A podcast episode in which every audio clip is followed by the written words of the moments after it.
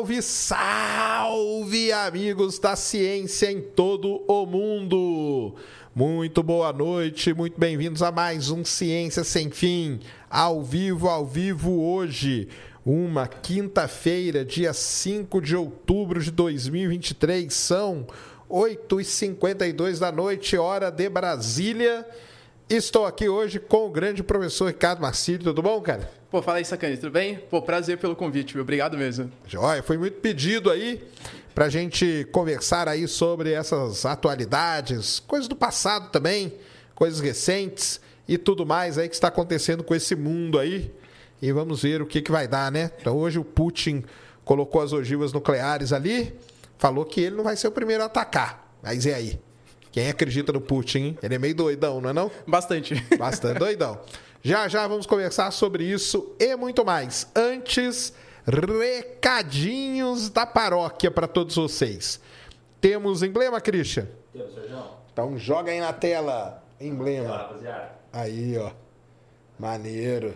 Tá aí o professor dando aula. Você dá aula no quadro negro ainda? Dou, dou. É? Sabe que eu não gosto de usar quadro branco, muito menos PowerPoint. Eu sou giziloso ainda. É mesmo? Sim. Tradicional. Tradicional. Bom demais. Isso aí. Então vai lá, baixa qual que é o código? Código é Marcílio no Ciência. Marcílio no Ciência. Então vai lá, baixa o seu emblema, ele fica disponível até 24 horas após o episódio em nv99.com.br barra Ciência Sem Fim. Por lá você participa também e manda suas perguntas aqui para o professor, para gente, para gente bater esse papo aí que vai ser legal pra caramba. Hoje quem está aqui com a gente novamente é a grande Insider Store. E hoje eu tô aqui com a camiseta, mas na verdade eu tô aqui para falar porque a Insider ela não tem só camiseta, tá, galera? Ela tem cueca, para mulher tem calcinha, tem sutiã e ela tem também meias, tá? A meia da Insider chama-se Spectrum Socks.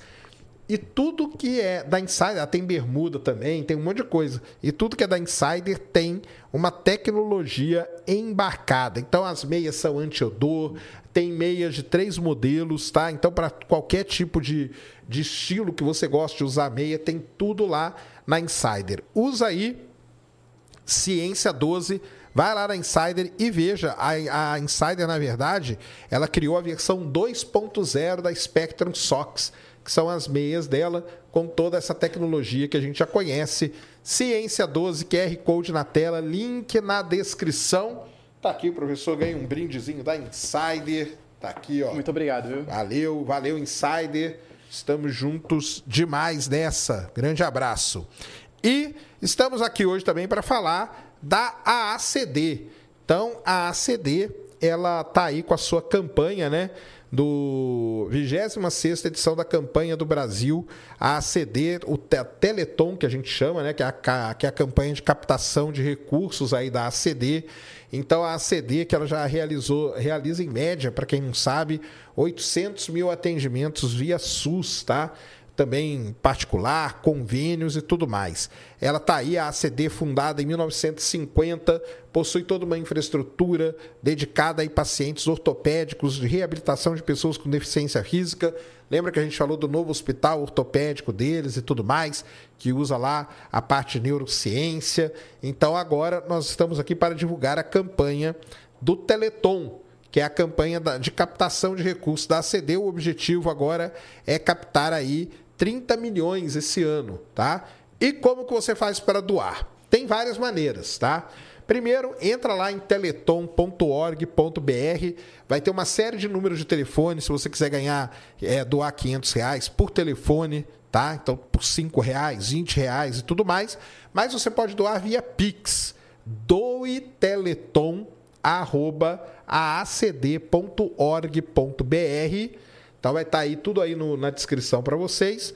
Ou pelo telefone 11 9 4311 01444. Então vá lá na, no Doe Teleton, Doe Teleton, arroba aacd.org.br, é o Pix deles e vocês usam aí para fazer a doação, beleza? Tamo junto aí, ACD, valeu demais. Outra coisa, dia 28 de outubro, O pessoal tá pensando, cara, que era 20 28 agora, não foi agora não, viu, pessoal? Não sei por que vocês pensaram que era 28 de setembro, mas é 28 de outubro. Ainda vai acontecer, tá? É o Ciência no Teatro, estarei lá no Teatro Renaissance, ali na Alameda Santos, 11 horas da noite, é um sábado, último sábado do mês, com uma, uma participação lá, podem chamar como vocês quiserem, palestra, Ciência Responde, o que for, so, para tentar a gente conversar sobre aquela velha pergunta: será que estamos sozinhos no universo? Então, vou falar de paradoxo de Fermi, vou falar da teoria da floresta negra, vou falar dos UAPs, vou falar de casos ufológicos e tudo mais para vocês. Link aí na descrição, adquira seu ingresso, já está vendendo bastante. Então, corra lá agora. E para terminar, aí do lado do botãozinho de se inscrever, tem também a maneira de você se tornar membro do canal no nosso Ciência Secreta, que a gente está até comentando aqui que a gente não está fazendo nada, mas eu sei que tem gente que está virando membro. Isso é bom demais porque ajuda o canal. Mas nós vamos fazer, tá? Deixa passar aí o eclipse, beleza? Que semana que vem tem o eclipse. E aí a gente a gente vem com tudo aí. Show de bola, é isso de recado, Cris? É isso. E hoje tem Palmeiras e Boca também. Então todo mundo é Boca Juniors desde pequenininho, né, Vai, não, Boca. Ricardo? Vai, Boca. É isso aí. Professor Ricardo, prazerzão, boa noite. Obrigado por ter aceito o convite de estar aqui, com a- trocar essa ideia aqui hoje. Valeu demais. Imagina, obrigado você pelo convite. Tava até falando, né? Sou um grande fã do seu trabalho, Sérgio. É um- uma honra estar aqui. Obrigado mesmo. Valeu demais. É legal. O pessoal, às vezes, muita gente reclama que eu só trago gente de exatas e tal, sabe? E é bom trazer a galera de humanas também, né? Com certeza. Isso aí. Vamos, pra gente começar, conta um pouquinho aí da sua carreira, o que, que você tá- faz hoje atualmente, por que, que você foi para esse lado aí da ciência, que é geografia, né? Geografia, É exatamente. uma ciência. É uma ciência, com certeza. É, né? É, uma ciência. Uma ciência. Porque tem essa discussão também, né, cara? Assim, é, é porque ela foi formada a partir de outras ciências. Mas a gente pode colocar, a partir do século XIX, pô, com as escolas francesas, geografia, a gente já pode consolidar a geografia como de fato uma ciência, né? Mas você falou da questão da- das exatas, Sacane. Acredita que eu já fui de exatas? É mesmo? O que, É você fez? Eu fiz engenharia elétrica Olha. durante menos de um semestre, né? Então não posso falar que eu fui de fato engenheiro. Entendi. Aí Mas o que, que te assustou? Na verdade, eu- eu gosto de exatas, eu acho muito interessante. Só que eu acho que para trabalhar com isso não seria muito legal. Eu, eu sempre tive o sonho de ser professor. E eu sempre admirei muito conhecimentos gerais, assim. Legal. Então, quando eu, eu tive professor de geografia muito bom, ao longo principalmente do meu cursinho, né? Que eu fiz para passar na, na faculdade, e aquilo me admirava, o quanto que eles falavam com propriedade dos acontecimentos. E eu falei, não, acho que um dia eu vou querer ser tão bom assim, entre aspas, como eles. Legal. E aí eu fui para a área do, da geografia. Entendi. Mas eu nada contra exatas. Inclusive minha família inteira, meu irmão é engenheiro, meu pai trabalha com exatas, minha mãe trabalha com programação. Legal. Então é só, só exatas na minha casa e eu ali, ó, o pezinho nas humanas. Legal demais.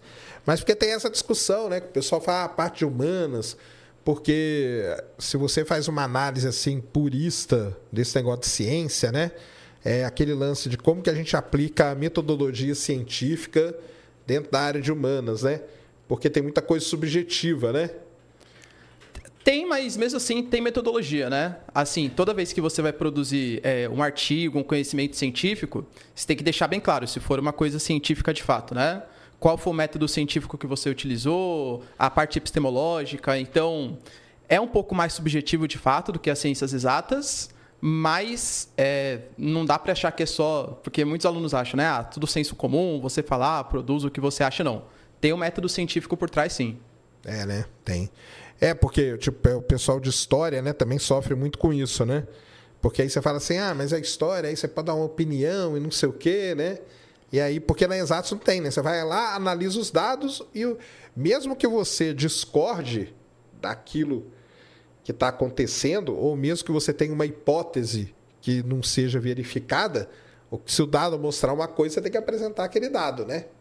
E na, e na história o pessoal fala assim: ah, não, mas aí na história você tem, ah, você pode analisar de um, de um jeito, você pode analisar de outro. Por exemplo, Segunda Guerra Mundial. Quem ganhou a Segunda Guerra Mundial? né? quem, por exemplo, quem que derrotou, quem que saiu como grande vencedor? É, até aquela, aquele, aquele momento ali terrível que foi que é um negócio muito legal. Segunda, segunda, você gosta da Segunda Guerra? Gosto, gosto bastante. É um negócio sensacional. E ela teve aquele período ali entre Hiroshima, caiu a bomba. Aí teve a invasão da Manchúria e, tipo, dois dias depois, Nagasaki, né? Exato. Que era já ali União Soviética e Estados Unidos, né? E aí fica aquela grande pergunta: quem ganhou? Aí você analisa de um lado, o cara outro analisa de outro. Não dá uma certa subjetividade? Como que é isso? Ah, tá, mas na, na parte das exatas, acho que também pode, sacane. Você não pode produzir, por exemplo, um conhecimento utilizando somente uma parte dos dados ou somente outra parte É, não, dos mas aí dados. se você estiver escondendo o dado, é complicado. Mas nas ciências humanas também. Se o cara, por exemplo, vai produzir um conhecimento sobre a Segunda Guerra Mundial, aí ele tem uma, sei lá, o cara é mais pró, ah, eu acho que a União Soviética foi a verdadeira vencedora. O cara vai lá e vai utilizar não dados falsos, mas ele vai utilizar só os dados É. que convém para ele, entendeu? Então, é porque hoje, hoje está mais complicado, porque hoje para publicar um artigo você tem que colocar todos os dados ali que você usou, entendeu? E se você fez algum tipo de manipulação, a galera pega, tanto que já pegou aí vários, pega vários, né? Direto. O pessoal tentando manipular, né? Então é tem essa questão, né? E talvez nas áreas humanas seja um pouco mais fácil, né, você conseguir fazer isso do que nas exatas. É, porque aí você entra muito a parte da sua interpretação, sei lá, né? Ou da maneira como que você vê e tudo, né? Ah, uma discussão que existe aí, nesse mundo aí, de que... Mas eu, eu, particularmente, acho que é ciência, sim, viu? Eu. Só que eu sei que existe essa discussão aí do, do pessoal, filosofia. Porque, pô, filosofia é a mãe de todas as ciências, né? Sim. Antigamente todo mundo era filósofo, né? O cara era astrônomo, matemático e tal, ele, na verdade ele era filósofo. E aí ele ali dentro ele ia para um lado ou para o outro, né? De fato. Mas aí o que, que te encantou na geografia, no caso? Então, eu sempre tive o sonho de ser professor, que nem eu falei, né? Ah, tá. Foi Pra, pra ser professor mesmo. A minha ideia era ser professor. E aí eu cursei geografia porque eu gostava muito dos professores que eu tive ao longo da minha vida, principalmente do cursinho. Aí quando eu comecei a fazer a faculdade, eu já comecei a trabalhar, e comecei a dar aula em colégio, comecei a dar aula em cursinho e assim foi. Por incrível que pareça, a minha formação nas áreas na, na faculdade, ela foi muito mais voltada para a geografia física do que exatamente para a geopolítica, parte humana, e tal, né? Eu gosto muito de climatologia, por exemplo. Ah, vamos, vamos. Então já vamos começar explicando isso aí pra galera que não entende, né? Que geografia tem essa divisão aí. Explica aí, pessoal. Tem, né? A gente, porque a geografia, a gente fala que é a relação que existe entre o homem e o meio, entre a sociedade e o meio. Na verdade, a geografia, ela é a união das duas coisas. Se eu vou estudar só geografia física, eu acabo me perdendo um pouco no que é de fato a geografia e só a geografia humana também. Mas claro que você pode produzir o seu conhecimento um pouco mais do viés da geografia física, então a parte de relevo, de geologia, de climatologia, de hidrografia, a parte mais física da coisa mesmo, e a parte da geografia humana, que vai estudar mais as relações sociais. Mas, por exemplo, vai, a geografia dificilmente ela vai estudar a, a rocha pela rocha, o relevo pelo relevo, porque isso já tem uma área de estudo, né? A parte da geologia, enfim. A gente vai estudar, por exemplo, vai, como que o relevo altera as configurações sociais? Qual a interferência do clima, por exemplo, na questão, enfim, econômica, enfim. Então é sempre a relação entre as duas áreas do conhecimento. Só que, claro, que você pode enviesar um pouco mais a sua, os seus estudos. E eu sempre gostei mais da geografia física no meu começo de carreira. Só que com o passar do tempo, é, a vida profissional, ela acabou me levando muito mais para a área da geopolítica, da geografia humana. E aí, claro, gosto também e fui me aprofundando cada vez mais. Legal. E aí, né, quando você entra nessa parte da geopolítica, existe uma, uma inter-relação com a, com a história também. De Tem, fato. né? Sim, sim. É, porque a, a geopolítica, ela basicamente vai estudar a relação que existe entre os países. Só que toda, toda, toda a relação que existe hoje entre Rússia, China, Índia, tudo isso traz uma motivação política e histórica por trás. Então, por exemplo, você tem até uma área do conhecimento chamado de geopolítica, mas ela é muito pequenininha dentro da geografia. A geopolítica está dentro da geografia política, que tem conexão com a geografia econômica, que tem conexão com a geografia das populações. Entende? Então, é, é difícil você achar um cara que ele é especialista só em geopolítica. Geralmente, o cara é um, um conhecimento mais amplo da geografia humana. Saquei. Entendi. E você estudou aonde, geografia? Na FEFELESH, na USP. Na Fafelete ali? É. Ai, que maneiro. Muitas festas na Fafelete. Muitas. Faculdade de Filosofia e Ciências Humanas da USP, né? Exato, exato. Eu estudei ali no IAG, ali pertinho. Ali na, na Rua do Matão. Sim. Legal. Então você estudou ali. Que maneiro, cara. Tinha muita, na sua época tinha muita festa ainda, não? Tinha, tinha bastante. Sexta-feira, aquele vãozão, né? Da história da É, geografia. Exatamente, exatamente. Aquele vão ali ficava um negócio maluco. Mas aí, mas você queria dar aula pra, pra molecada ou você queria dar, ser ah, um acadêmico aí da geografia, dar aula na faculdade e tal, como que era? Pesquisar, isso aí você nunca quis. Bem no começo da faculdade, eu queria na, na área da climatologia. Ah, Só que legal. eu comecei a pegar algumas aulas. Porque eu comecei a fazer a faculdade, comecei a trabalhar logo no começo da faculdade. E eu gostei realmente do que eu fazia, é, dando plantão de dúvidas, pegando algumas aulinhas. Então, eu nunca quis ir muito para o campo da, do, da aula de faculdade. Mesmo a aula de, de ensino médio mesmo. A minha Entendi. parte Legal. ensino médio cursinho. E pra galera que tá ouvindo que quer cursar, porque assim, to- toda. Assim, toda também não, né? Estou, estou exagerando demais. Mas eu digo assim: é, muita gente que entra em determinadas faculdades acaba se frustrando, né? Tipo, ah, tipo eu, né? Ah, pensei que a astronomia era uma coisa, é outra, né? Os caras ficam vendo só gráfico e tal, e eu queria ver imagem. É, no caso da, da geografia, acontece isso também? Como que é? Ah, não, se você. Normalmente o pessoal entra pensando que vai fazer o quê? Ou ser o quê? Como que é? Eu imagino que o cara que. Porque eu sei porque eu entrei assim também, né? Falei, bom, vou fazer geografia, eu vou estudar, por exemplo, vai. Continente africano, vai ser como uma aulinha de colégio, né? Continente asiático, é, climatologia, como se fosse uma. Nada a ver, né? A geografia escolar é uma coisa, a geografia acadêmica é outra completamente diferente. Tem eu lembro esse abismo, então, também. gigantesco. Eu lembro no meu primeiro ano da faculdade que a primeira matéria que eu tive foi a história do pensamento geográfico. Então você estudava, por exemplo, como que alguma- alguns conceitos e categorias da geografia, como espaço geográfico, espaço natural, paisagem, eles foram mudando ao longo da história de acordo com os pensadores, enfim. Eu falei, meu, isso, isso aqui não, é- não era a geografia que eu queria, né? Então, no começo bate uma certa decepção, assim. Então, se o cara acha que ele vai ter aquela linha gostosa de cursinho, é, é diferente, né? A pegada de faculdade é completamente diferente. A, a universidade ela não te forma exatamente para ser um professor do ensino médio, ela te forma para ser um cientista, né, naquela área. E mas assim, eu aproveitei bastante, acho que contribuiu muito né, para minha formação, para eu ser o que eu sou hoje, mas assim, a minha atuação na escola ou no cursinho, ou até mesmo, por exemplo, na, é, no YouTube com meus vídeos, ou na plataforma que eu tenho, é bem diferente da, do que eu aprendi na faculdade. São coisas diferentes, né?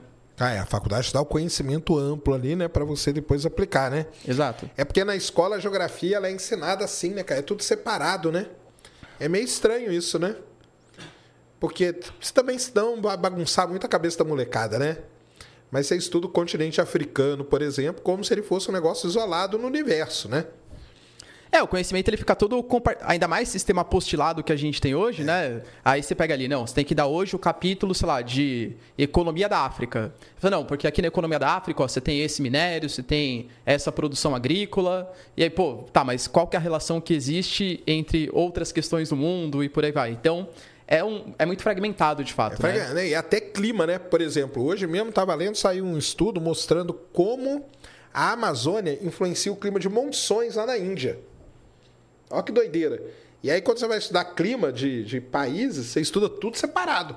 E o clima, que é a coisa mais unificada que existe, mais dinâmica, mais que um efeito, uma coisa faz efeito em outra, na hora que você vai estudar na escola, será que isso não, não, não dá uma bugada na cabeça da molecada, cara?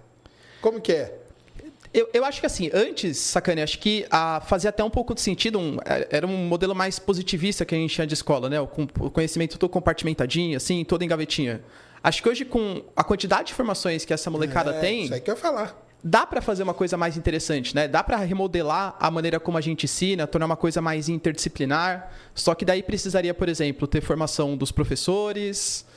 E aí você imaginar que um professor que para conseguir compor sua renda tem que dar é, seis, sete aulas de manhã, seis, sete aulas à tarde, aí preparar a aula para o dia seguinte, corrigir trabalho, corrigir prova, que ele vai ter tempo para se requalificar, para fazer um trabalho interdisciplinar com outras matérias com outros professores. Então fica no mundo utópico. Mas eu concordo, assim, acho que a gente está. A gente ainda tem um modelo de escola meio que século XIX para uma sociedade que já está no século XXI. Exato. É isso aí. Porque não tem, eu vejo lá, meus filhos estudam geografia com eles e tudo, e falo, caramba, os caras estudam clima. Ah, clima brasileiro lá, como que agora tem um, até um novo nome lá que eu aprendi, não sei o que, morfoclimático, né, que chama. né? Domínios morfoclimáticos. Domínios morfoclimáticos. Falei, caramba, cara, mas isso aqui é afetado porque está acontecendo ali no, no, na, nas ACAS, por exemplo, que a gente chama, zonas de convergência do Atlântico, entendeu? Isso, só que ninguém nem fala disso. É Não. como se aquilo ali fosse fechado. Aí a África é um outro negócio fechado, a Europa é um outro negócio fechado, né? Aí você decora esse climograma, aprende qual tipo de chuva que causa, massa de Exatamente. ar e tamo junto, é isso, né? Exatamente. Aliás, até ia arrumar uma confusão com a professora lá, que tinha uns climograma, climograma lá, que eu falei, cara, isso aí tá, não é assim. Porque dependendo do que acontece, né? E tá, tá complicado. E você se especializou em alguma área aí dentro da, da geografia? Ou você foi pra, pra- mais para esse conhecimento geral aí? Como que é? Então, que nem eu falei, né? No comecinho eu ia mais pra área da, da climatologia mesmo. Ah, é? Eu cheguei a fazer uma iniciação científica em climatologia e tal. É, ali na, na USP tem a galera boa, né? Ali na, na geografia, né? Tem, tem. E tem umas não tão boas também. Eu, eu vou até falar, Sacani, porque o que eu fiz talvez seja o que você não considera muito bom. Acho que você já sabe até que eu tô falando, talvez, né? É. Que faz uma contestação do aquecimento global. Foi muito meu amigo, sabia? É mesmo? É, estudou O Felício comigo. mesmo, é? Estudou comigo. Pô. Ele fez Metel. E a gente estudou junto. Fez muitas matérias juntas. Muitas. Foi pouca, não. Ele era muito meu amigo. Caramba. Muito. É. Mas tem isso, tem isso aí, né? Mas aí, como que é a climatologia ali? Do. Ali na, na- na- ali na USP mesmo, ali com os professores e tal, porque ali é um, é um centro bom, né, de estudo disso. Não, pô, bastante. A FEFELEST é uma referência, né? A FEFELEST ela tem muita produção de conhecimento muito, muito boa, assim. É, pô, não, eu aprendi bastante, assim. Tem o, o Galvani, tem, tem- tinha o Ricardo Felício na época, que, querendo ou não, é um doutor, é um pesquisador, enfim. Então, acho que foi, foi bem legal, assim. A, a minha parte de estudo, ela foi mais focada, assim, na questão também das é, mudanças climáticas, né? Boa. Mas eu confesso assim que trabalhei muito na iniciação científica, mas não acabei não seguindo por essa área não, sacane. Mas hoje você acompanha ainda, né? Não, acompanha, pô, acompanha. E o que, que você tá achando de tudo isso aí? Estamos ferrados. É. Resumidamente é isso, né? A ge- Ah, vai lá. Não, a gente percebe que a- as temperaturas elas estão de fato né, aumentando, os extremos climáticos eles estão aumentando, eventos como por exemplo seca no Mediterrâneo, as chuvas cada vez mais fortes no Paquistão, na China as monções né, ficando mais intensas, Ah, mesmo os fenômenos como o El Ninho, Laninha, por exemplo, também é, ficando mais intensos. Então acho que é uma Prova é difícil colocar isso como se fosse prova, né, para a questão científica, porque para a climatologia a gente só considera que de fato existe uma mudança climática quando a gente percebe uma mudança de padrão ao longo dos últimos 30 anos, né? A gente fala que uma mudança climática é, pô, então durante 30 anos a gente está percebendo que os 30 anos ficaram mais quentes, ou ficaram mais chuvosos, ou ficaram mais extremos. Mas é um indício muito forte, né, dessas mudanças que vem vindo aí. Se eu não me engano, a ONU publicou, acho que foi ou ontem ou hoje, que o ano que vem possivelmente vai ser o ano mais Vai quente mais da quente, história, é né? Isso aí, é isso mesmo. É, a seca lá na Amazônia tá terrível, cara. O rio baixou, só tá, só tá lama agora, entendeu? Isso é muito complicado. Aí o pessoal veio me xingar que semana passada eu falei que tava quente e hoje tá frio. Tá frio aonde, cara? Tá calor pra caramba. Tá abafado, aliás, tá pior ainda. que semana passada pelo menos tinha sol, agora nem sol tem mais, tá chovendo pra caramba. Pô, e querendo ou não, fazer frio não é evidência que não tá acontecendo uma mudança climática, né? Exatamente, exatamente. Cadê seu aquecimento global agora que tá frio aí, ó? É isso que o pessoal fala, né? É isso que o pessoal fala, mas esse é um tema, é um tema polêmico pra caramba, né? Que a galera. Mas eu expliquei, eu vou explicar aqui, cara. O que o, que o pessoal faz. Vou dar um, um, um exemplo aqui pra vocês, que o professor vai concordar comigo, que é o seguinte. Ah, saiu aquele artigo na Nature falando que não está tendo mudança. Só que a galera que nega, isso é pode pegar qualquer área, tá? Qualquer área. Até a área lá dos, dos, dos meus amigos mais recentes lá, dos criacionistas e tudo mais, entendeu? De ter dinossauro com 6 mil anos, a Terra com 6 mil anos. Existe uma tática, pessoal, vocês vão aprender agora, chamada cherry picking que é a seguinte, cara. Em 200 mil artigos científicos, logicamente que vai ter ali uns 10, 20 que vão falar uma coisa que é contrária ao consenso dos outros milhares, entendeu? O que a galera faz normalmente é fazer isso. Isso que a gente chama de cherry picking. Ele vai lá, pega aquele artigo e aí ele quer usar a tal da falácia da autoridade, falar aqui, ó, tá vendo? Na Nature ou na Science saiu aqui um artigo falando que é, ah, foi encontrado tecido mole de dinossauro, não sei o quê. Mas tem 50 mil artigos que ele não pega para ver. Não é Exato. isso? É isso que a galera faz, né? Ele pega só o que interessa pro argumento dele, né? É isso aí. Esse que é o cherry pick. Pegar só o que interessa para o seu argumento. E muitas vezes, dentro de alguns artigos, a galera escolhe ainda trechos que vão estar de acordo com o que ele pensa. E aí ele coloca ali. E aí tira de contexto que a gente fala. Então você tem que tomar muito cuidado, porque é, é uma. É uma tá, essas teorias de conspiração, todas elas usam isso, cara. Todas elas. Ah, você não está vendo que a NASA agora está tá estudando os UAPs lá, os, os OVNIs? Ah, quer dizer que eles sabem de alguma coisa. Quem diz que sabem, cara? Ela está estudando. Isso é uma coisa. Agora, o resto vem da interpretação. Então tem que tomar cuidado com isso aí, porque isso acontece demais, né?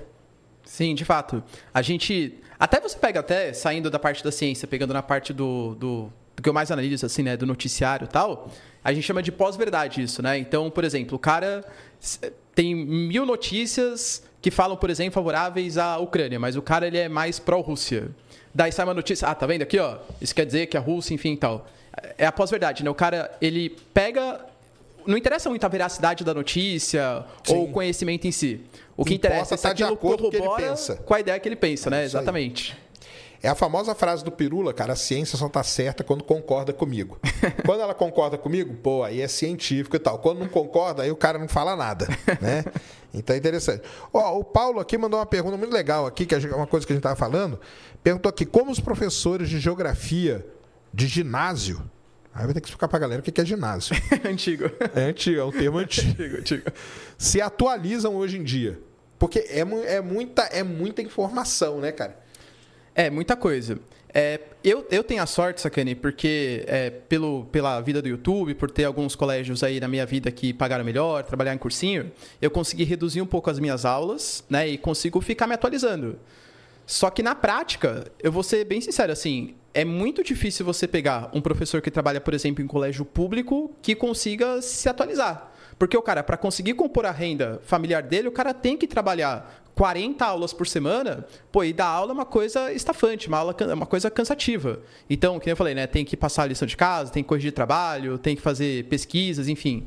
Então, na prática, sacane, acho muito difícil eles se atualizarem. Muito professor acaba sendo quase um repetidor de apostila, né?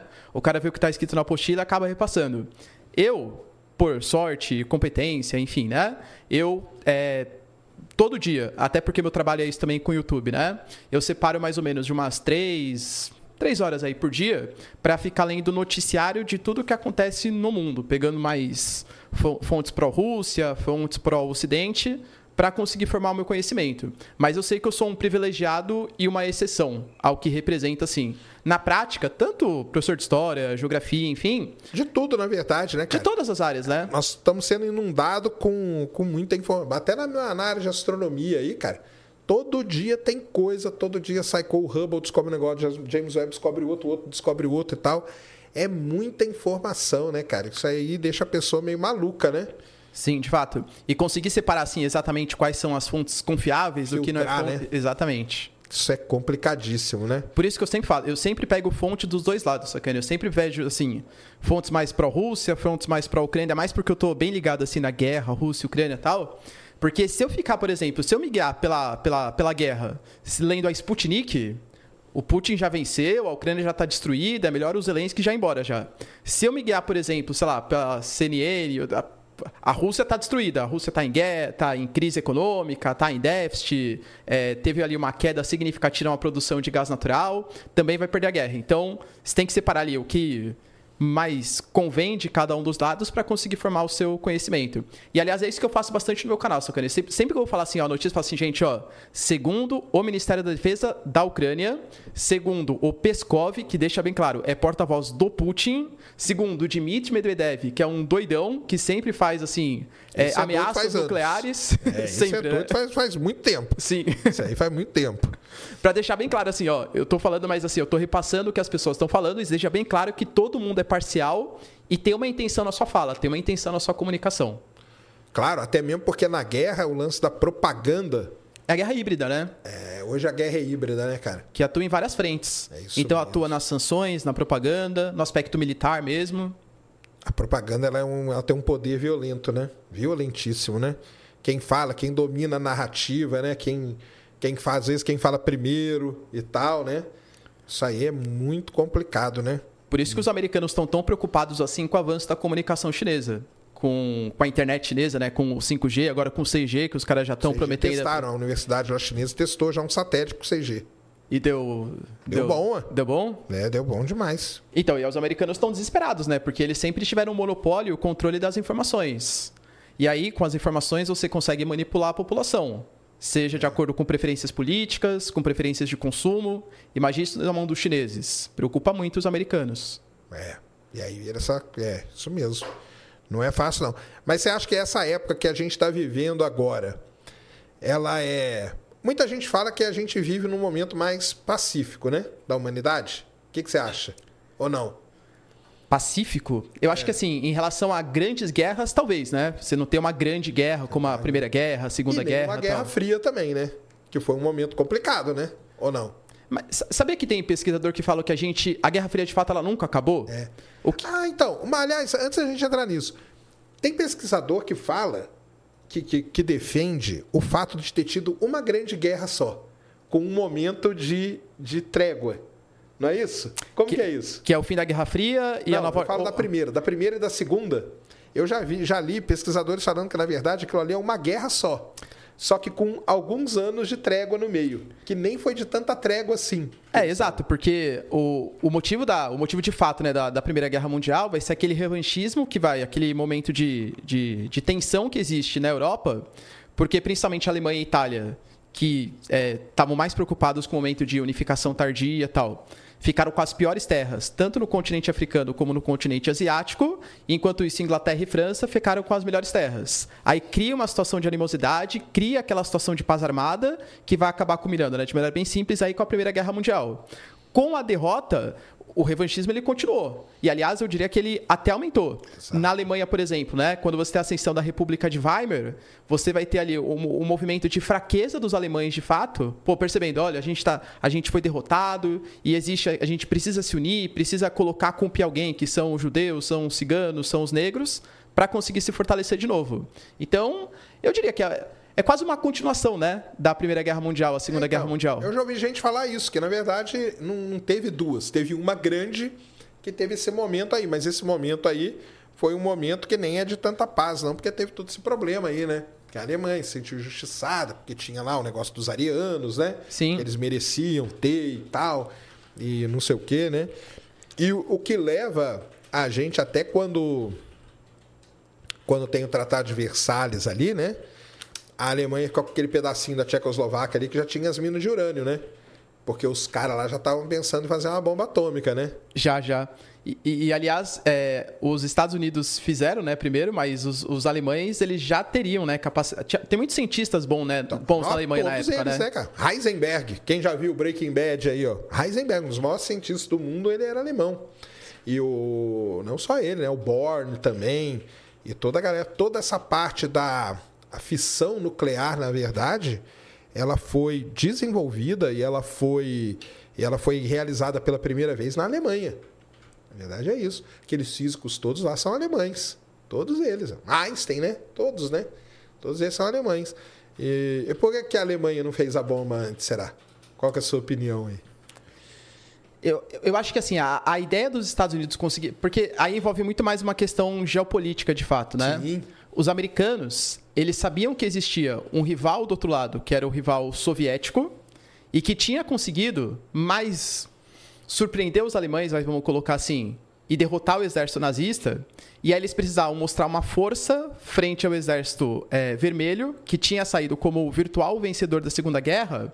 E para isso, ter uma demonstração de um poderio bélico muito superior ao que era do Exército Vermelho era uma coisa necessária para reforçar suas posições, entende? Então acho que ainda muito mais um caráter geopolítico de reforçar a posição assim. Sou uma potência militar superior a você, um em geopolítica a gente chama de hard power isso, né? Você consegue mostrar que você é uma potência geopolítica com soft power ou com soft skills, que é com influência econômica, com influência cultural, ou com hard power. E aí os americanos, muito mais preocupados em demonstrar um hard power superior ao exército vermelho ali, do Trotsky, fizeram a, a, a arma, inclusive, né? Fizeram os testes ali em Hiroshima e Nagasaki. Exato, né? É, mas é, mas a então isso aí no caso da então para você, você acha que a Rússia saiu vencedora? Aliás, a União Soviética no caso. Como que é? Se você fosse analisar. Se eu fosse colocar quem foi o principal responsável pela derrota do exército nazista, foi o Exército Vermelho. Mas não que os americanos foram desprezíveis, claro que não. Mas se eu tivesse escolhido assim, esse foi de fato o vencedor.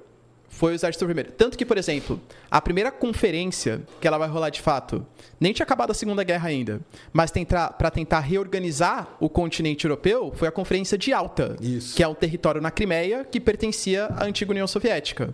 Ou seja, foi uma conferência feita na União Soviética. O Exército Vermelho ele foi o principal responsável ali, né, pela derrota do exército nazista. Sim, exatamente, né? É, e tem aquele lance até que os Estados Unidos nem estava tanto na guerra até um certo ponto, né? Até Pearl Harbor ali, né? Depois que ele acaba entrando e tudo mais. Mas aí ele já ele já já existia então essa ideia de que eles iam ganhar e que o mundo ia ficar dividido, né? Com certeza, era uma coisa que eh, os dois eles estavam do mesmo lado, né, que era o lado dos aliados, mas muito mais porque existia o nazifascismo como inimigo comum do que propriamente por uma convergência ideológica. Tanto que, por exemplo, quando rola a, a conferência de alta, você já tem uma clara divisão ali, ó. Não, então, essa parte aqui, a gente vai ficar sobre responsabilidade dos soviéticos, que acabou virando a Europa Oriental, a Europa Socialista, e essa parte vai ficar Europa Ocidental, a Europa Capitalista. Dois anos depois, você vai ter a declaração do Truman, né, que é o Harry Truman, que a gente fala que começa a tal da doutrina Truman. Pô, o presidente fala, a gente precisa conter o avanço do socialismo soviético. A gente fala que é o marco do início da Guerra Fria. Mas era uma coisa que já sabia que ia rolar de fato, né? Já sabia que ia ter essa, essa rivalidade. Entendi. E aí foi nessa época aí, porque até, até é legal a gente falar isso para depois falar o que está acontecendo agora. Porque o que está acontecendo agora lá na Rússia e todo esse poder que o Putin tem, na verdade, vem lá dessa, desse momento, né? Que foi quando os caras começaram, porque você tinha lá a Alemanha, os caras descobriram como fazer, acabaram que eles não fizeram a bomba nuclear, nada, porque os físicos foram tudo embora e não sei o quê. Aí os Estados Unidos fez lá e testou. Mas a União Soviética começou a fazer também. Porque na União Soviética tinha muito físico bom também, né? Sim. Acho que o Ganov, né? Acho que o Ganov acho que é um dos principais físicos soviéticos que, que trabalharam nisso. E depois, quando acaba a Segunda Guerra, é, meio que dá um. Vou falar um boom, né? Com, com bomba nuclear, o pessoal vai até rir. Mas dá um. Começam a fazer muito teste, né? Começam a fazer muito teste, desenvolver. Os caras aprenderam como que faz, né? E isso aí que foi o grande medo durante a Guerra Fria, né? De que os, a- o desenvolvimento das armas nucleares, está É. falando? Não, de fato, né? Tanto que você vai ter a assinatura do TNP depois, o momento mais tenso da Guerra Fria, que foi a crise dos mísseis. Mísseis. E a crise dos mísseis pô, é um momento interessante ali, porque a, tinha mais. Até o momento, você meio que tinha um respeito mútuo entre os dois lados, né? Então, um atacava o outro pelo medo do revide e tal. Quando os americanos descobrem que existem mísseis sendo instalados em Cuba pelos soviéticos, eles já avisam os soviéticos: ó, se vocês não tirarem os mísseis de Cuba, a gente vai pegar os mísseis que a gente já tem instalado tanto na Grécia como na Turquia e vai ameaçar vocês. Coisa que a União Soviética aparentemente nem sabia que existiam esses mísseis destacados nessas duas posições. Entende? Entendi. Era um país, até hoje, né? A, OTAN, a, a Turquia, por exemplo, faz parte da OTAN. Entendi. Então, e aí, mas os caras eles se desenvolveram muito, né? Muito. Foi muito teste que foi feito, foi muita coisa. E os testes meio que eram para mostrar para o outro, né? Ó, nós, nós temos esse poder aqui. Aí o outro ia lá fazer um teste, ó, mas nós temos isso aqui também, né? Então, por isso que a guerra até hoje isso não é assim. Você tem exercício feito, por exemplo, pela OTAN. Vai ter um, um exercício chamado de Steadfast Defender. É um exercício feito pela OTAN. Da última vez que esse exercício aconteceu foi no ano retrasado e ele contou com 9 mil militares. Esse exercício que vai acontecer agora vai acontecer com 40 mil militares. Caramba! E ele vai ser feito Letônia, Lituânia, Estônia, Polônia e Alemanha, do ladinho da Rússia. Para que que vai fazer exercício militar? Para provar a sua força frente à Rússia. E a mesma coisa, né? A gente possivelmente vai até falar depois. A Rússia deslocou, por exemplo, parte da sua frota do Mar Negro agora para Krasnodar e para a região da Becásia. Para quê? Para mostrar uma certa influência poderio frente aos Estados Unidos. Então, a, a única diferença, vai, eu poderia colocar, entre a Guerra Fria e o que acontece hoje é que na Guerra Fria a gente tinha uma pauta mais ide- ideológica por trás. Então era a União Soviética querendo espalhar o socialismo, mostrar que o socialismo era o melhor modelo de governo tal, e os americanos provar que o capitalismo era melhor. Hoje em dia, ah, a China é socialista. Pô, beleza, mas mesmo esse imperialismo que a China faz no mar da China Meridional, que faz com, é, com Taiwan, enfim, que faz na África, a ideia não é espalhar o socialismo por lá.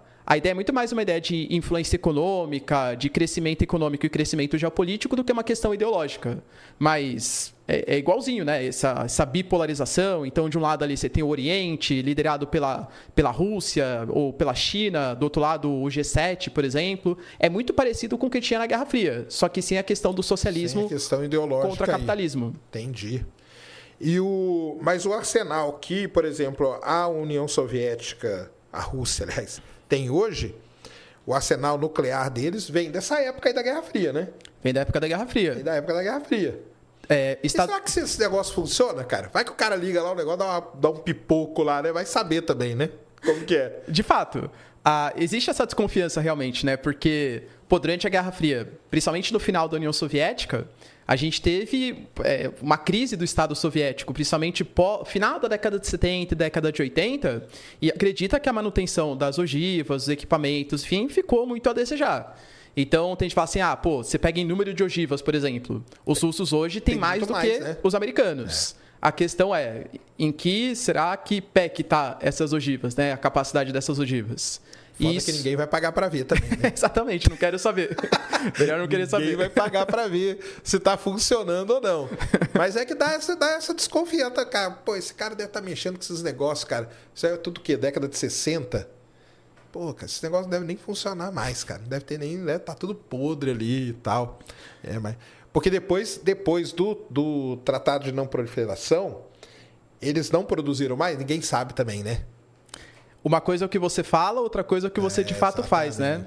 Assim, até tem fiscalização. Você pega o tratado START, por exemplo, o tratado New START, existe um acordo de fiscalização. Tanto que, por exemplo, o Putin, ele saiu do tratado New START porque ele alegou que com as sanções que a Rússia vem sofrendo, os russos não podem mais fazer vistorias do arsenal americano. Ele fala assim, pô, não é justo então. Só os americanos podem fazer aqui, vistoria né? meu, no meu arsenal, não posso fazer vistoria do deles. Fora que ele considerou também, por exemplo, se os Estados Unidos faz vistoria do arsenal russo, a Inglaterra, a França, sabe o que eu tenho. Quando eu faço vistoria no arsenal americano, eu não sei o que a França e o que a Inglaterra tem, por exemplo. Não é justo eles conseguirem desenvolver sem nenhum tipo de fiscalização e eu ter que ficar mostrando as minhas armas, os meus equipamentos, né? Então ele falou que ele saiu provisoriamente enquanto as sanções à Rússia estão sendo adotadas. Então até existe algum tipo de fiscalização, mas assim, tudo com autorização do Estado russo, né? Então o cara vai visitar com autorização da Rússia, exatamente os pontos que a Rússia alega que tem a sua produção nuclear. Se de fato isso é confirmado ou não, fica difícil saber, né? Entendi. É, fica muito difícil mesmo. E esse tratado aí, esse, esse New Start aí, é de tempos em tempos existe essa fiscalização, então? Existe. Na verdade, até anualmente, né? Nos últimos ah. anos ficou um pouco mais... Complicado Complicado aí, né? por conta da guerra. Quem emendou pandemia com a guerra, né, cara? Também Exato. contar, né? Pelo Exato. amor de Deus, o negócio é feio demais. Entendi. Mas então existia esse, esse negócio aí. De fiscalização, sim. Inclusive foi renovado no governo Biden, esse tratado New Start, né? É, foi renovado, mas hoje a Rússia saiu de maneira. Un... Saiu não, né? Ela falou que ela está suspensa enquanto as sanções, enquanto as sanções vigoram. Lá, né? Estava falando, o Sacane, da questão do, dos armamentos da Guerra Fria.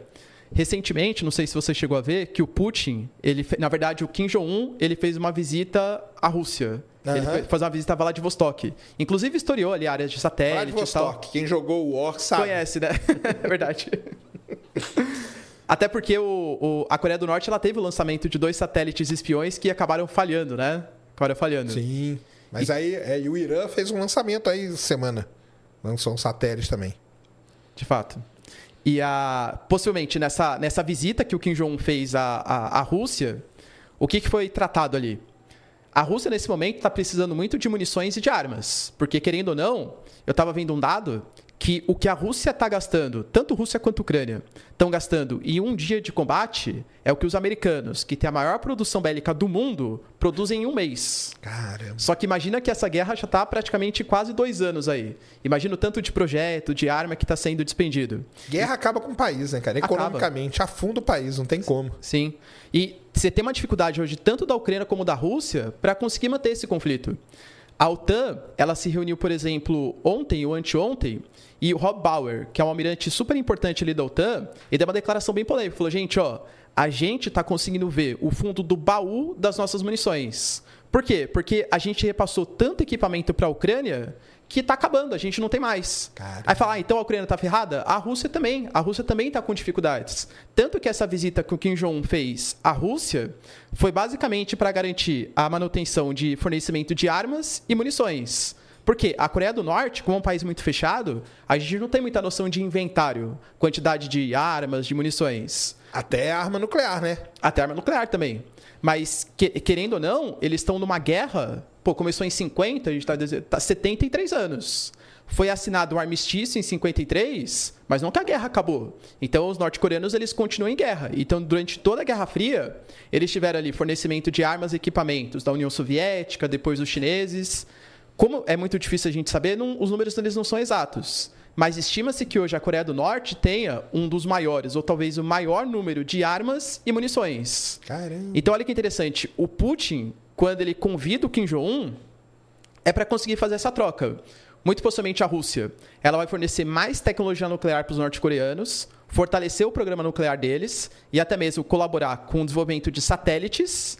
E, em troca, a Coreia do Norte vai fornecer munições e armas para manter essa a contra- guerra ali. para manter essa guerra com, com os ucranianos.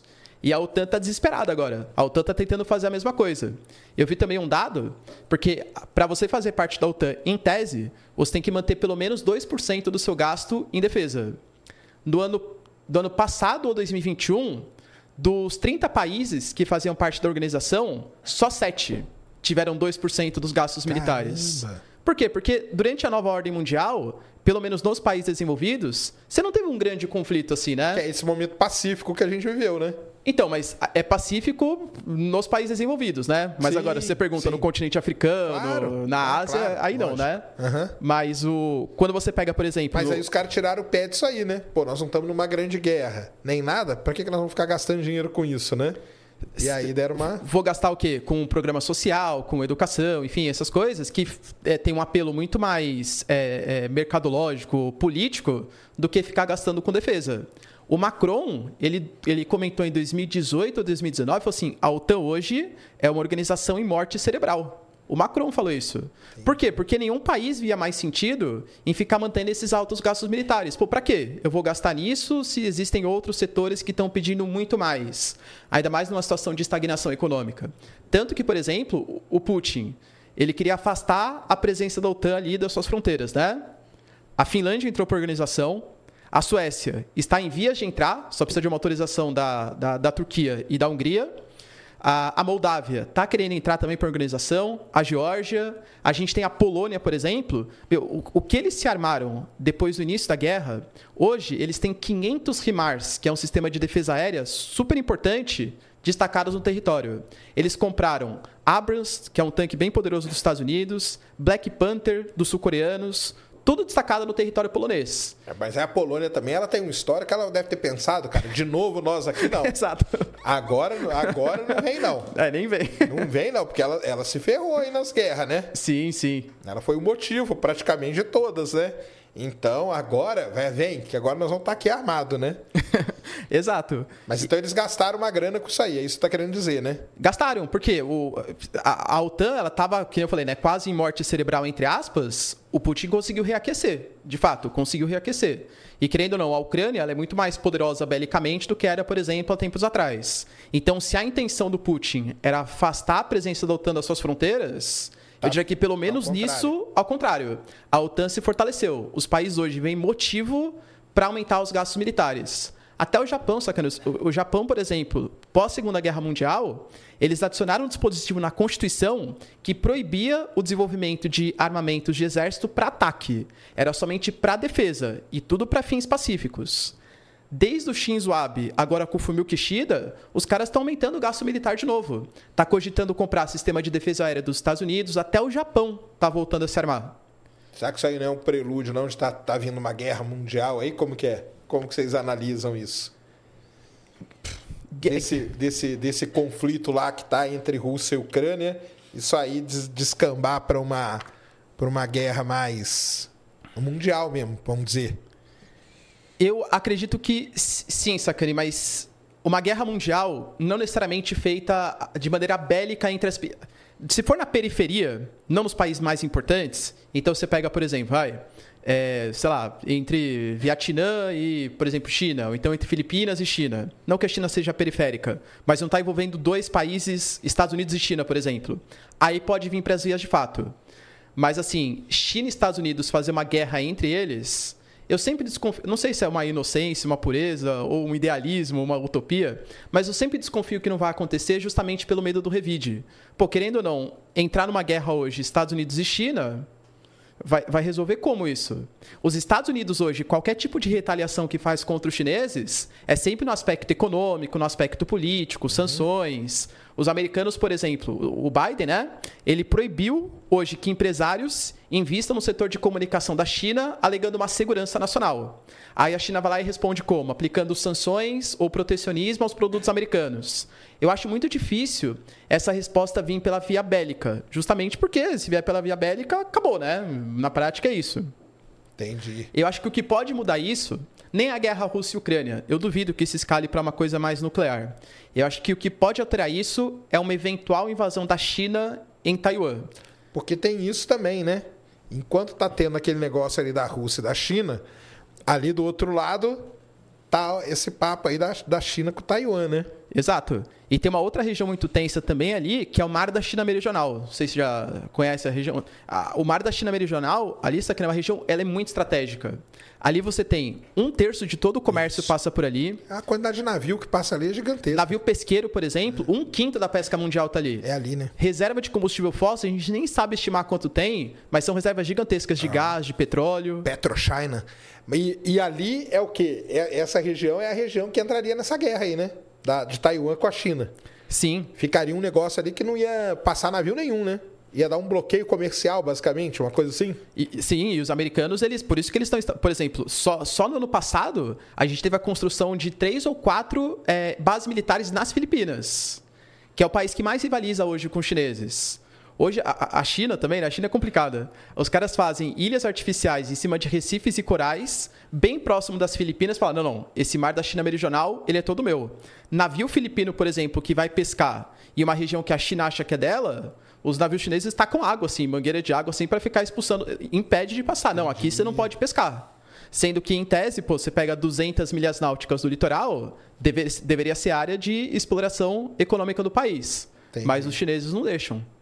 É, porque aí eles põem uma ilha deles ali, aí amplia essas 200 milhas, né? Fala, agora isso aqui é meu. aí emenda numa outra ilha, vai, vai- vai ampliando, né? Exato. Cara, é, então tem isso ainda, né, cara? Ainda tem essa tensão aí de Taiwan com a China.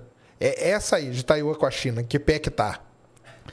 Ah, por enquanto, né? a Taiwan, tem que deixar bem claro que Taiwan é muito mais poderoso que a Ucrânia, mas muito mais poderoso. Taiwan, pelo menos desde a década de 70, tem um acordo é, militar com os Estados Unidos de fornecimento. Hoje você pega caças F-16 extremamente modernos, tem em Taiwan, sistema de defesa aérea. Taiwan é preparado para uma guerra, né? Hoje, Taiwan, por exemplo, conseguiria atacar todos os pontos do território chinês. Caramba. Fora que um ataque a Taiwan, ele é mais problemático, ele é um ataque anfíbio, não é um ataque terrestre fronteiriço, né? Então a tática de guerra é muito mais Porque ser difícil. Pelo mar, tem que ser pelo mar, Pelo né? mar, né? Não Exatamente. tem outro jeito. É tudo- Não, pro avião, não? Avião também. Não, né? com caças também, né? Mas Caças. querendo ou não, tem- existe uma distância, né? Existe um fator geográfico que é uma distância que dá mais tempo para você conseguir se proteger. E fora que existe uma obrigatoriedade de, de defesa com os Estados Unidos, coisa que a Ucrânia não tem. A Ucrânia não faz parte da OTAN. A Ucrânia, é, antes da guerra, era visto como um país isolado, extremamente corrupto, que tem ali do leste europeu que ninguém liga. Hoje, a OTAN, os Estados Unidos, liga tanto para a Ucrânia muito mais para tentar conter o avanço dos russos do que propriamente porque Pra se preocupa com ali? Zelensky, essas coisas, né? É, tá sendo usado ali, né? A Ucrânia tá sendo usada pelo Ocidente. Mas, o, mas aí em Taiwan, Taiwan então é ligada com os Estados Unidos. Sim. É isso, né? Agora, e no caso de coisa de, de uma. Porque ali, por exemplo, a China deve ter muita ogiva nuclear também. A gente não sabe quantas. Ou dá para saber quantas? Nesses, nessas Eles então, eles têm um número oficial deles, né? Entendi. Mas eles alegam que eles vão chegar até 2035 igualar o número de ogivas dos Estados Unidos e da, da Rússia. Os caras estão investindo pesado, tanto no soft power quanto no hard power. Então, mas aí você dá uma guerra China e Taiwan. Eles não disparam uns agora, não, porque aí tem os Estados Unidos, né? Aí tem o medo do outro lá disparar, né? Exato. Ano passado, a Nancy Pelosi, que era presidente da Câmara, fez a visita em Taiwan. Porque a situação dos Estados Unidos com Taiwan é meio complicada, é meio complexa. Por quê? Se você perguntar, se os Estados Unidos, por exemplo, oficialmente, eles não reconhecem Taiwan como um país. Eles reconhecem a República Popular da China como país. E Taiwan seria o quê? É um território que pertence à China. Entendi. Segundo eles. Uma ilha, uma, um É uma ilha. É uma ilha que pertence à China. Só que na prática, eles mantêm relações econômicas militares independente da República Popular da China. Caramba. A gente chama isso de ambiguidade estratégica, que os americanos sempre fizeram, né? Mas, por exemplo, vai, a Nancy Pelosi, pô, e lá, o chefe da Câmara, é uma figura muito mais importante que o nosso chefe da Câmara aqui. A Nancy Pelosi ou Kevin McCarthy, que acabou sendo deposto ontem, inclusive, é, ele é uma figura política muito mais importante, até geopolítica, faz visitas, enfim e tal, né? Ela fazer uma visita a Taiwan, é ela reconhecer que Taiwan é um país. Porque está fazendo uma visita diplomática sem autorização da República Popular da China. Ela não foi pra China pra depois ir pra Taiwan, né? Ela foi só lá, né? Só para Taiwan. Entendi. E aí, o... foi feito um monte de ameaça. Falou assim: não, se ela pisar aqui, pode ser que o avião dela vá cair.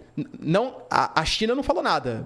Mas mídias chinesas falaram. E a gente sabe que a mídia chinesa é fortemente influenciada. Por... Sabe, como se estivesse mandando um recadinho assim: ó, pode ser que aconteça alguma coisa tal. E querendo ou não, qual foi a consequência? Ela foi lá, pousou, passou um dia e saiu de lá. A China cercou Taiwan e fez uma série de exercícios militares. Foi forte? Foi. Foi dos maiores da história. Mas, querendo ou não, era uma coisa que já era esperado que ia acontecer. Então, demonstrou ah, uma certa. exercício teve, então. Teve, Eu li eles- do exercício, mas depois eu não fiquei sabendo. Então eles fizeram o exercício. Fizeram. ele- Eles cercaram, assim, fizeram pô, exercícios tanto aéreos quanto marítimos tal, Sim. cercaram Taiwan. Mas não chegaram a fazer uma coisa mais forte, nem contra a Nancy Pelosi, nem contra Taiwan de fato. Então demonstrou uma certa fraqueza dos chineses. Porque se você ameaça e não cumpre, é pior do que nem ameaçar, entendeu? É, Ah, sim, com certeza. porque mancha muito a sua imagem, né? Claro, lógico. Cara, é, posso falar uma besteira gigante aí você me corrige. Pra mim, a sorte de tudo isso, que eu acho, é a seguinte. Eu não sei se tem, você me responde. Não existem grupos terroristas envolvidos. Porque é tipo país que a gente está falando. Porque se é com países onde tem esses grupos terroristas, igual ali no Oriente Médio e tal, os caras derrubavam esse avião dessa mulher em dois minutos, cara. Ou não? A China tem? Não tem, né? Grupo terrorista assim na China não tem, né? Ou existem? Você tem os grupos de mercenários, né? Sim. Tanto dos Estados Unidos, da Rússia, da China. De fato, eles. a- Mas e- não chega a ser uma, uma- um negócio, um terrorismo tão organizado como é lá o Estado Islâmico, Estado Islâmico, aquelas coisas todas, né? É, isso sim, né? Mas. Porque eu acho que se tivesse isso envolvido ainda, aí não iam- os caras não iam conseguir segurar. Porque, por enquanto, a minha visão, né? Posso estar, assim, mil por cento errado. A minha visão é que nós estamos, por enquanto, pelo menos, lidando países. Né? Tipo China, Estados Unidos, Ucrânia, Rússia tal. É uma coisa do país. Tanto que lá teve aquele problema lá na Rússia do, do, do grupo lá, grupo, Wagner, Wagner. né? Que, que era um, um comecinho de alguma coisa. Aquilo ali eu fiquei preocupado. Porque ali eram uns caras meio, meio maluco, igual os, os terroristas, entendeu? O que eu falo é o seguinte: se esses países tivessem grupos terroristas organizados, igual Al-Qaeda, todos esses aí, Estado Islâmico e tudo mais, eu acho que o negócio ia ser muito mais complicado, cara. Você não acha, não? É, porque querendo ou não, eles sabem que qualquer tipo de ação vai ter um reflexo contra eles e contra o país deles, né? Esses grupos mais oficiais, os exércitos e tal. E outra coisa, eles gostam de fazer isso e, e ainda assumir, né? Falar, não, foi a gente que fez. Aí o não, não, foi a gente, não foram eles, não. Foi a gente que fez esse atentado aqui. Eles gostam disso ainda. É uma propaganda positiva para eles, né? Vamos dizer assim, né? Eu acho, cara, que, que por enquanto, pelo menos, a minha visão é essa, que não tem. Porque se tivesse isso envolvido, eu acho que esse negócio já tinha descambado, cara. Não ia ninguém ia segurar esses caras. Então, mas, é, é, que nem você falou, o grupo Wagner, por exemplo, É. era mais ou menos essa ideia. Então, Mas aí o Putin foi, aí o Putin foi lá e derrubou o avião do cara, né? mas, mas por quê? Porque ele foi contra os, os militares do Putin. Aham. Mas se ele tivesse continuado de acordo com os militares do Putin, possivelmente continuaria atuando. Assim como os americanos também têm seus grupos de Tem, mercenários, claro. assim como os chineses também têm, né? É, então, Mas eu acho que são grupos de mercenário, mas eles ainda são muito ligados ao, ao governo ali, do, ao, ao governo mesmo, entendeu? Eles não são um grupo tão, tão independentes assim e tal. Ou isso aí, né? Que eles não batem de frente, porque os grupos terroristas normalmente batem de frente com quem está no poder, né? O É, porque gera- Wagner aí, quando foi bater, o Putin foi lá e derrubou o avião do cara, né? E aí vai fazer o quê, né? inclusive o Putin falou hoje, ele falou que foi encontrado restígio de granada dentro do avião. Ei. Porque o Putin oficialmente fala que não sabe quem fez esse, esse atentado, né? Essa derrubada, essa queda do avião aí, né? Uhum. É, e ele jura que não foi, foi ele. Que não foi a Rússia, que inclusive encontraram granada, então foi algum tipo de atentado. Ele coloca a culpa nos ucranianos. Os ucranianos foram Que responsáveis. fizeram um atentado ali. Entendi. É. Mas, mas o que, que você acha disso? Que se tivessem grupos mais assim, fortes, organizados, o negócio já tinha descambado, né? Ou não? Acho que já, mas de- depende da resposta que o Estado fosse dar. Vamos imaginar, por exemplo, vai, tem um grupo terrorista, por exemplo, na Rússia, que usa, sei lá, faz um ataque nos Estados Unidos. Eu acho que inicialmente os Estados Unidos não atacaria a Rússia, mas ele exigiria algum tipo de ação da Rússia para conter grupo. aquele grupo terrorista, né? Entendi. Aí depende muito de como que a resposta da Rússia ia se dar. É, Porque é a mesma coisa se fosse o grupo Wagner. Imagina que o grupo Wagner, por exemplo, faz algum tipo de ação nos Estados Unidos. Nem acho que ia acontecer, mas eventualmente Não, se mas eu fizesse, falo né? assim, se um grupo desse faz alguma ação muito, muito incisiva na própria Ucrânia, por exemplo. Sei lá, joga umas bombas lá no palácio do, do, do, do, do- Zelensky lá, entendeu? Faz um negócio assim que, que é um negócio que daria uma balada, né? Mas, por exemplo, a gente já teve ataques do grupo Wagner a tropas americanas na Síria. Sim, é verdade. E aí isso não foi, não foi a Rússia, ela não foi colocado a Rússia como culpada. Querendo ou não, atacaram tropas americanas na Síria.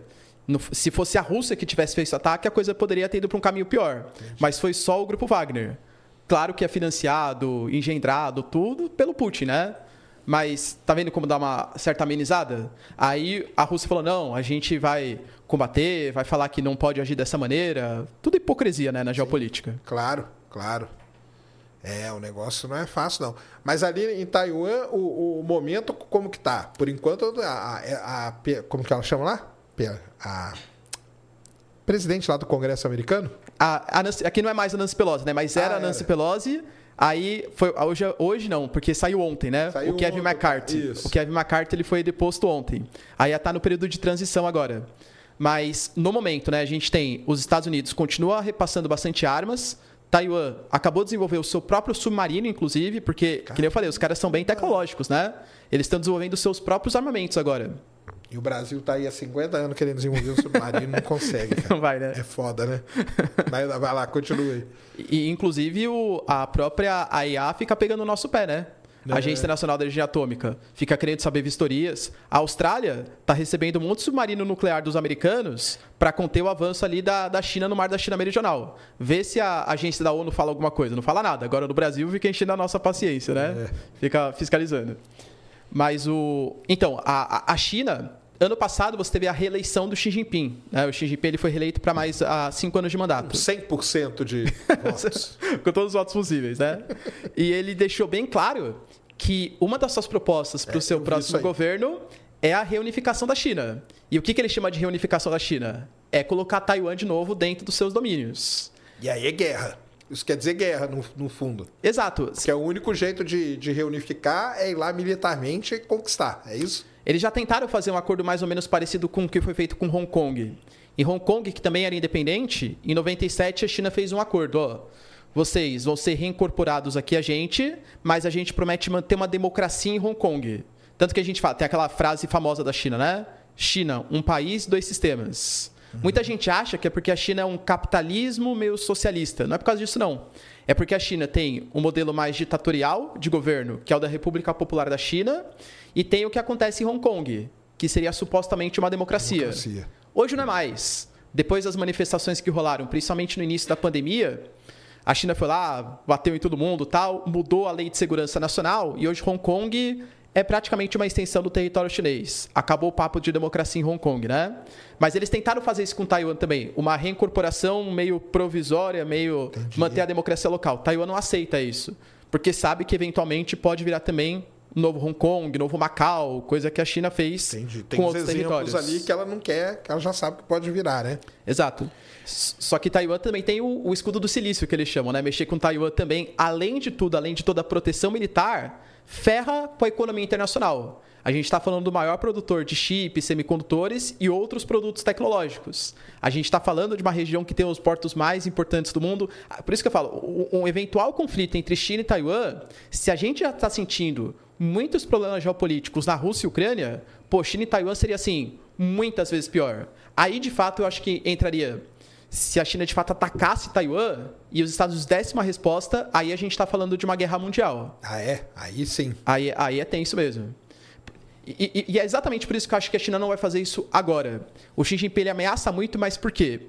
A China, querendo ou não, ela se relaciona bem economicamente com as outras regiões. E a China está com a nova Rota da Seda, investindo em portos, aeroportos, estabelecendo a re- relação de dependência, por exemplo, com a Europa. A Europa mesmo, ela reclamou esses dias que a, a China faz uma concorrência desleal com os seus carros. Porque você pega hoje, né, tá essa tra- transição de carro de motor a combustão para carro de Carro motor elétrico, elétrico. né? Aham. Você pega o carro da BMW, da Audi, Mercedes e tal, eles são muito mais caros do que os carros chineses. Pô, o carro chinês, ele chega a ser 40% mais barato que o das montadoras é, europeias. Jack Já Motors. a BYD, GWM e tal. E tá quebrando as montadoras locais. E eles assim, não, não, a gente não vai aceitar então as montadoras chinesas com essa concorrência desleal no nosso mercado. Entendi. A gente vai fazer um protecionismo. Então a China hoje, por isso que eu acho que ela não vai invadir Taiwan, porque ela está no momento muito né? de Ela expansão depende. econômica. Ela Ela, não depende. pode, se ela invadir Taiwan, ela compra briga com o mundo inteiro. Entende? Ela não pode fazer isso agora. Então acho que primeiro ela vai se aumentar os seus tentáculos, tá no momento de crescimento dos BRICS, chamar novos países. Primeiro ela vai aumentar seus investimentos na Ásia, na África, na Europa, para eventualmente depois, quando já tiver com a maior potência econômica, é, instalado em todos os países, com a rede de comunicação chinesa espalhada no mundo inteiro, aí sim, pô, vocês dependem muito de mim. Eu vou invadir Taiwan, quero ver o que vocês vão fazer comigo. Entende? Então acho que agora não é o momento da China fazer essa incursão em Taiwan. Entendi. Mas foi uma promessa do cara lá, né? Foi, mas também, né? Mas esses Essas- caras, o que eles prometem, eles fazem, cara. Ou não? Pelo menos no setor espacial, tudo que eles sabem que vão fazer, eles fazem. Fazem mesmo, é? É, tudo, tudo, tudo, tudo, cara. Não tem jeito, porque lá não tem, não troca de governo, não troca nada, né? É tudo política de longo prazo, né? É que também ele fala, né? Não, nós vamos reunificar mais quando, né? Se ele ficar 20 anos no governo, pode ser no último ano dele lá, né? Exato. Vai saber, né? Exato. Então essa aí é o que preocupa mais o pessoal hoje. Essa, esse ponto de tensão aí. China e Taiwan e Mar da China Meridional. Com certeza, assim, economicamente, geopoliticamente, é o ponto de maior tensão. Saquei. Sim. Ah, o próprio Estados Unidos, eles todo todo início de governo, eles divulgam uma carta de intenções, de intenções geopolíticas. O Biden até atrasou a sua carta, ele colocou só no depois de um ano e meio de mandato, geralmente é bem no comecinho. E eles deixaram bem claro ali, ó, o nosso inimigo de curto prazo é a Rússia por conta da guerra Rússia e Ucrânia, mas o nosso inimigo de longo prazo são os chineses. A Rússia não preocupa tanto os Estados Unidos, porque economicamente eles não são tão fortes Sim. quanto os chineses, entende? Mas aí, belicamente, eles são, né? E, e essa é é a preocupação. foda. A preocupação é. se união China e Rússia. Aí sim é uma preocupação. S- Só que aí também entra numa análise mais complexa aí. Por quê? China e Rússia são aliados? Hoje sim. Tem os Estados Unidos, inimigo em comum e tal.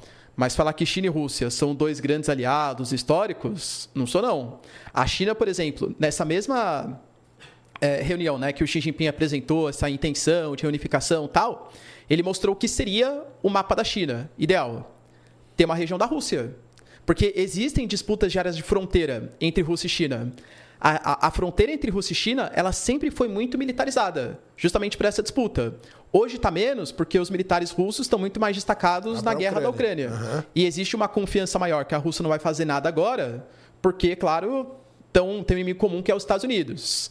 Mas outro ponto de discórdia, por exemplo, toda aquela Ásia Central, Kirguistão, Turcomenistão, Cazaquistão, pô, aquilo é um bolsão de gás natural. Você pega o Cazaquistão, por exemplo, riquíssimo em urânio. A China adora aquela região. A China já está avançando com a rota da seda, com ferrovias, rodovias naquelas áreas. Só que a Rússia fala, isso aqui é minha região de influência. E aí, quem que vai influenciar ali? A China com seu poder econômico ou a Rússia com a sua questão étnica, cultural, histórica, militar? É outro ponto de disputa. Então, os dois hoje são amigos, mas Porém, no né? futuro vai... Pero no mútil. Exatamente, vai dar um probleminha aí. Amigos, pero no mútil. Exato. É, não é? É o problema é que o Putin, o pessoal, ele é muito louco, né? Mas não sabe o que ele vai fazer, né?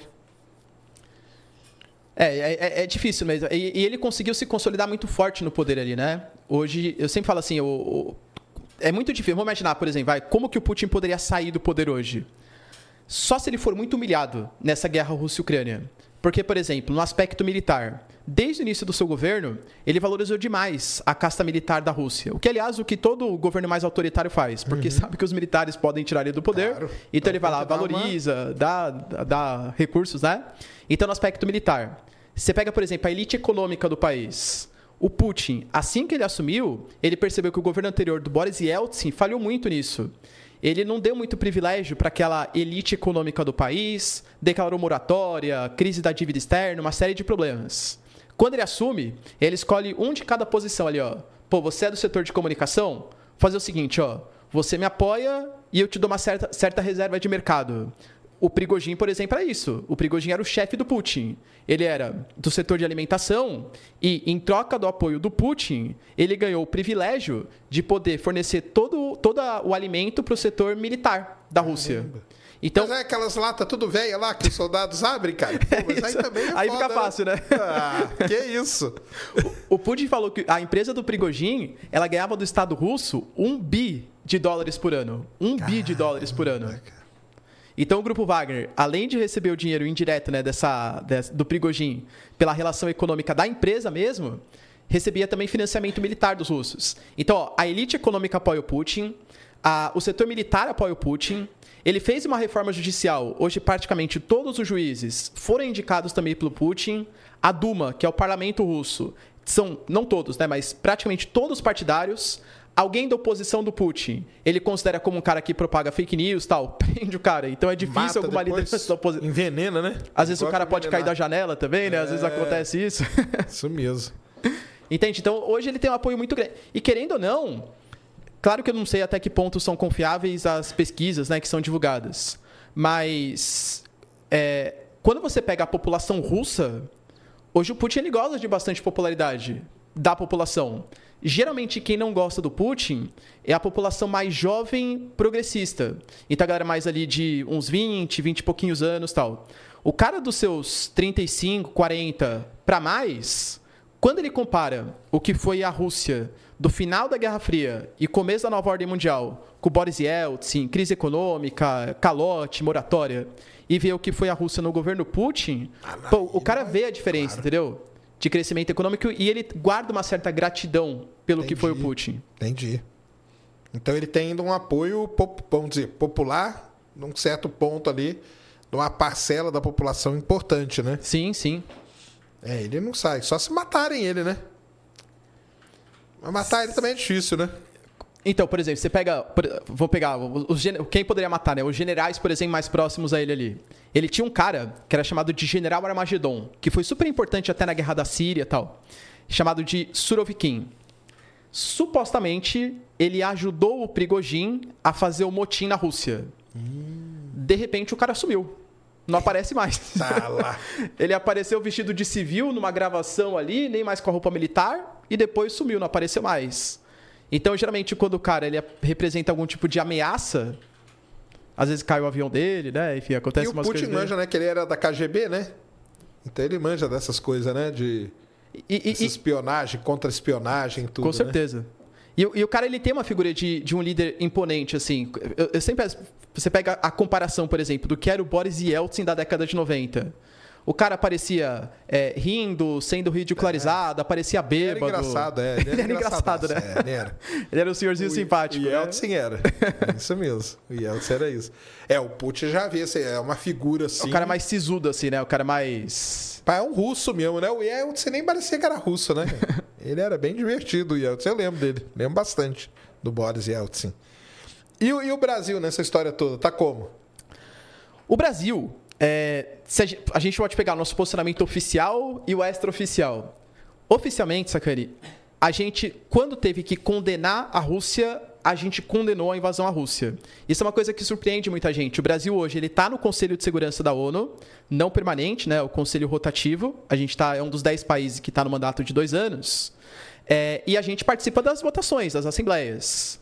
O Brasil fez parte dos quase 140 países que condenou a invasão da Rússia. A questão é que não é que a gente não condena a Rússia, pelo menos oficialmente falando, é que a gente não adota sanções contra a Rússia. E isso é muito mais uma postura de Estado do que uma postura de governo. Querendo ou não, o Bolsonaro, por exemplo, quando era nosso presidente, também não adotou sanções, punições econômicas. O Lula também, enquanto nosso presidente, não adotou Até punições, sanções Rússia, econômicas. Você é maluco? Só Exato. que aí o foda é o seguinte: você vai mexer com a Ucrânia, que é aliada dos caras lá, e aí como que fica, né? E aí o Brasil fica querendo fazer esse, esse meio termo, né? A gente fala, não, vamos fazer um clube pela paz. A, a- o Brasil, por exemplo, hoje, a gente foi no mês passado, no mês retrasado, a Rússia foi o nosso maior exportador de diesel.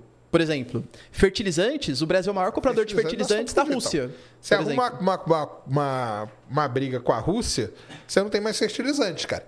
Acaba aí metade do Brasil vai pro saco. Ainda mais com a força que o nosso agro tem, precisa dos fertilizantes, a gente depende vai da Rússia, né? tudo. É. Então, o, o que eu acho assim, uma coisa é como o Brasil se comporta como Estado, e eu acho que assim, pensando de maneira pragmática, a gente está certo, porque a gente está pensando mais nos nossos interesses. Mas tá certo no sentido do quê? De ser pela paz ou de estar do lado de quem? De, de pensar pela, pela paz, assim, de, de, De não assumir nenhum lado. de não assumir nenhum lado, exatamente, né? De tentar fazer uma mediação dos dois lados. Quando a gente pega declarações de governo, aí acho que pode acabar complicando, coisas que não precisavam ser faladas, né? Por exemplo, a gente teve lá o, o, o governo Lula falar assim: ah, a Rússia e a Ucrânia são igualmente culpadas pela guerra, essas coisas. Pô, isso é uma declaração. Mas esses caras nem sabem nada que tá acontecendo. Na verdade é meio isso. Mas tudo bem, mas vai lá. Não, eu concordo. Mas eh, pega mal, entende? Claro. Porque, querendo ou não, o cara é o nosso chefe de, de Estado, né? O chefe de governo. Então, uma declaração, ele até. Não, não, não foi exatamente isso que eu quis dizer, depois. Mas, mesmo assim, isso pega mal, e isso pode ser usado como justificativa para, no futuro, o G7 condenar o Brasil, querer aplicar sanções. Então, Exatamente. oficialmente falando, quando não depende de declarações infelizes, o Brasil está se posicionando. Condenou a invasão da Rússia, mas não aplica sanções. A gente faz parte dos BRICS, mas participa da reunião do G7. É, é- é isso, pragmatismo é isso. A Índia joga muito bem esse jogo, a Turquia joga muito bem esse jogo, a Arábia Saudita, por exemplo. Mas a Índia tem bomba atômica. É, o poder dela é di- diferente. Nós não né? temos, né? De fato, de O fato. que, que você acha disso? Você acha que o Brasil tinha que ter? Ou ninguém tem, ou todo mundo tem o direito de ter, sacane. É, tá? né? E, e aí, de novo, a gente pode estar no mundo ideal e no mundo prático. Eu, se eu fosse presidente do Brasil, eu não compraria a biga para ter uma bomba atômica. Por quê? Ah, não, agora não dá, acho que nem dá mais, né?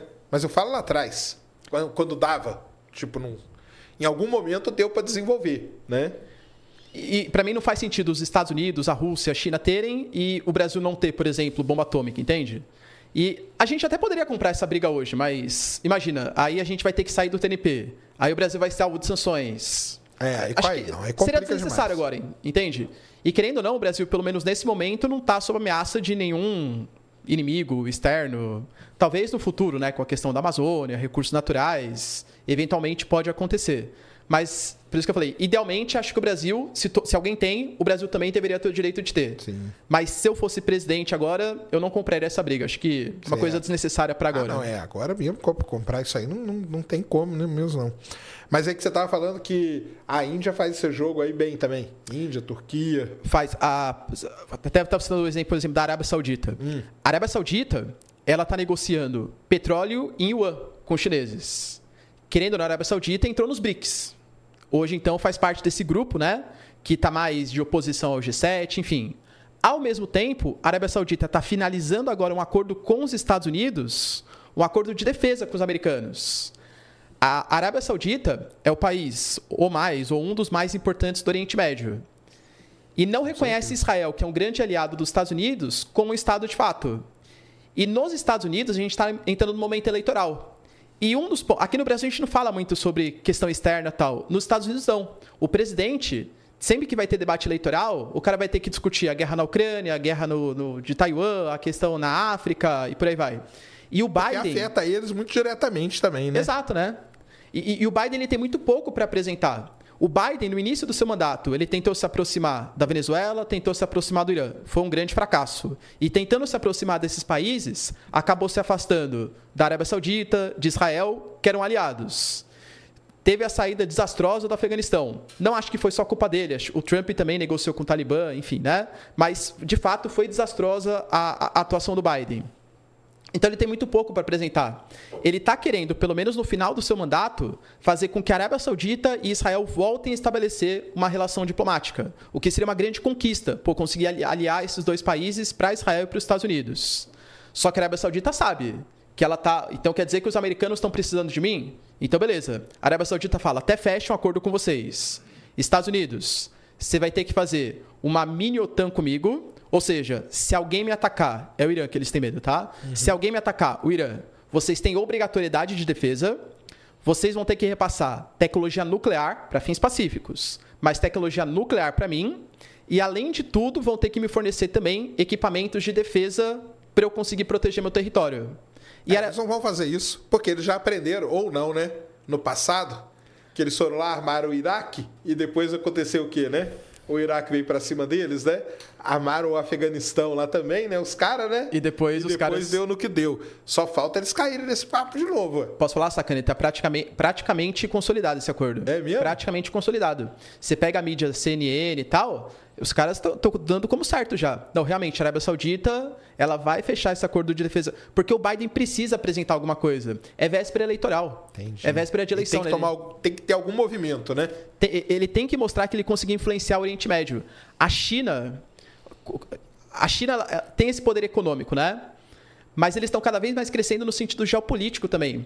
Essa expansão dos BRICS, ela foi liderada pela China. A China conseguiu fazer uma reaproximação de Irã e Arábia Saudita, que são dois grandes rivais históricos regionais.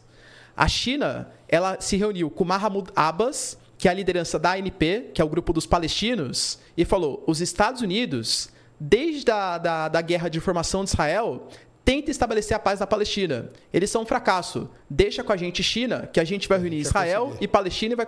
Não acho que vai conseguir, tá? Mas só de fazer esse movimento de aproximar palestino e israelense, isso já mostra um crescimento geopolítico. E isso mancha muito a imagem do Biden. Então ele precisa mostrar algum tipo de atuação geopolítica. Saquei. Então quem está se, quem tá se destacando nessa história toda aí é a Arábia Saudita, então. Ela está fazendo um movimento mais certo. Com certeza. Que ela vai ganhar arma, vai ganhar tecnologia tal, não sei o quê. E fica ali quietinha. E vai negociar. Passa 10 anos. e pode ser, exatamente, né? E aí vai negociar petróleo em yuan com a China e vai fazer parte dos BRICS. Mas vai ter defesa vai dos, ter Estados Unidos. dos Estados Unidos. Pô, os caras que estão certo, então, ué. A Índia, ela é o país hoje que mais compra armamentos da Rússia, pelo menos em números absolutos, e faz parte de uma aliança militar com os Estados Unidos, chamado de Quad. A Índia tem, faz parte dos BRICS, inclusive é um dos membros iniciais, e ao mesmo tempo tem tensões gravíssimas com os chineses, por exemplo, disputas fronteiriças ali com os chineses. É. Então, eu sempre falo que tem três países que têm o prêmio geopolítica do ano. Turquia, que está conseguindo agradar os dois lados também, ou tentando agradar os dois lados e conseguindo o benefício dos dois lados.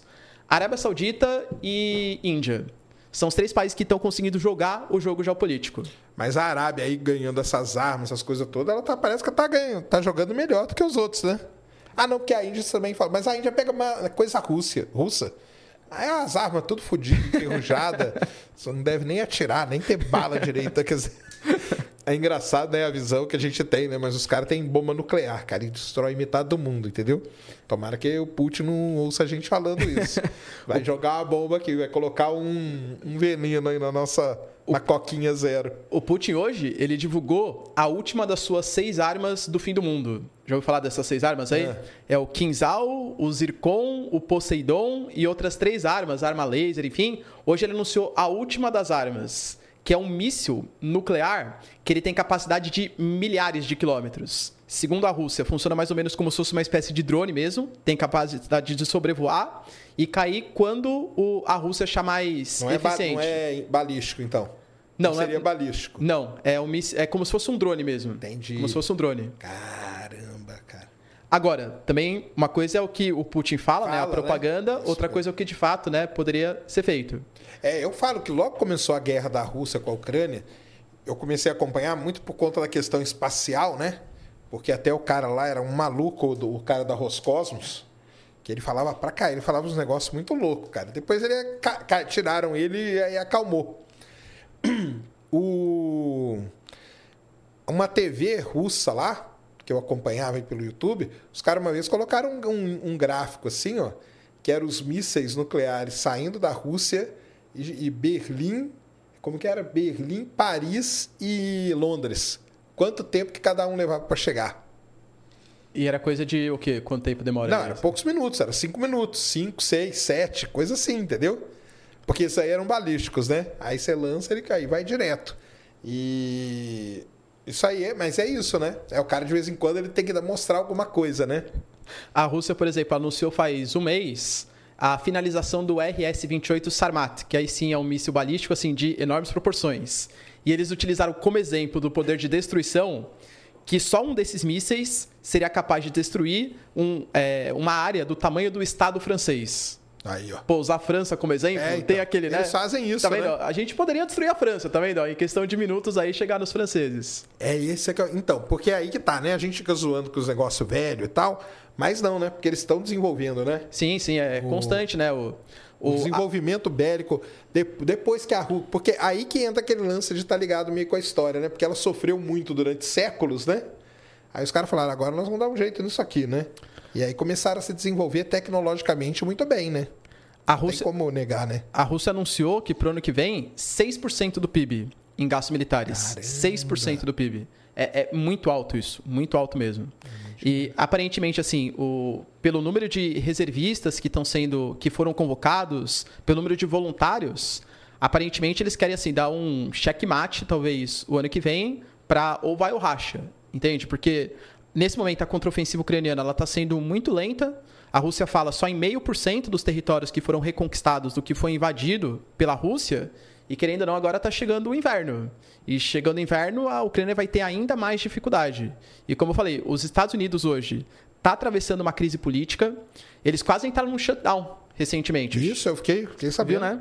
Porque Shutdown explicar pra galera que é a greve deles lá, né? Greve geral, né? Que eles chamam. Exatamente, porque quando o, o Congresso ele não entra num consenso de como que vai ser definido o orçamento, Para tudo. para tudo, porque não tem como pagar funcionário público, servidor e tal. E eles aprovaram, só para não estar em shutdown, o orçamento provisório de 45 dias. Nesse orçamento provisório, não tem um é, dólar em direção aos ucranianos. Porque cada vez mais, principalmente dos republicanos, existe uma resistência em fornecer ajuda à Ucrânia. Porque a Ucrânia é o segundo país mais corrupto do continente europeu, só perde para a Rússia, que é o mais corrupto, né?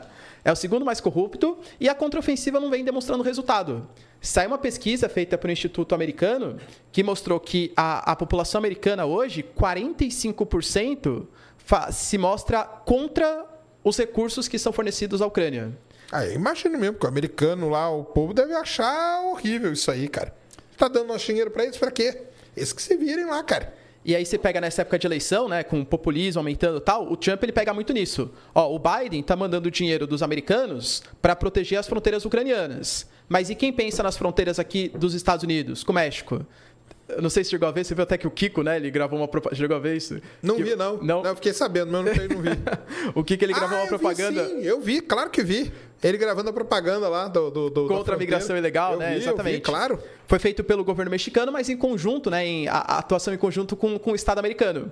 Porque é uma preocupação também a questão da fronteira sul dos Estados Unidos. E aí você pega a população americana, pô, no momento em que está aumentando a inflação nos Estados Unidos, uma certa desconfiança dos Bidenomics, né? Que são as medidas econômicas do Biden, que aumentou muito o gasto público, estourou o teto da dívida. Os Estados Unidos hoje, pelas principais agências de investimento, não é mais AAA, ou seja, o país mais confiável. Eles são AA só. Eles perderam o grau de confiança.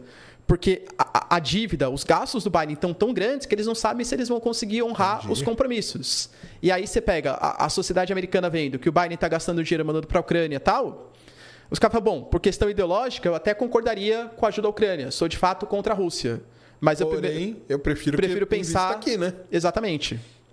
Então a Ucrânia está um pouco preocupada agora para saber se vai conseguir manter essa ajuda com a OTAN, com a dificuldade de munições, com os Estados Unidos, com essa briga política. Se o Trump ou o Ron DeSantis vencerem as eleições, os republicanos, os dois já falaram: a Ucrânia não será nossa prioridade na política externa. Vão largar ela de lado. E aí ferrou pra Ucrânia. É, ferrou, porque a Ucrânia sozinha contra os russos aí fica complicado, né? Mas os russos, quando começou, eles pensaram que eles iam entrar ali e iam ganhar de lavada, né? Naquele momento, os ucranianos eles foram muito é, é, vitoriosos. Porque ali era a Ucrânia sozinha, realmente. Ali era o exército ucraniano contra o exército russo. E eles seguraram. E os caras seguraram. Até porque foi.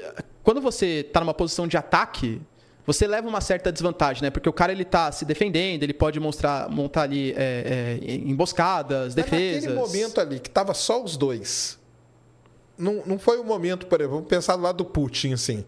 Não foi o momento que ele errou. E se ele jogasse uma bomba nuclear ali, cara? Naquele momento ali que tava só os dois. Isso seria, teria, seria respingado aí pelo mundo afora? Acredito que sim. Bomba nuclear, sim. É? Eu, eu acho que bomba nuclear é o limite. Eu acho que não. Os países têm que responder uma bomba nuclear. Por isso que eu- duvido que o Putin vá usar uma bomba nuclear no conflito. Sim, a não ser aí que eles. vai dar um, um caos. Mas o que o Gosto falou, porque ali teve um momento que era só os dois ali mesmo, né? E a Ucrânia foi muito valente, foi muito resistente. Pô, os caras avançaram do norte em direção a Kiev, eles conseguiram só com as forças ucranianas barrar o, o avanço do- do- dos russos.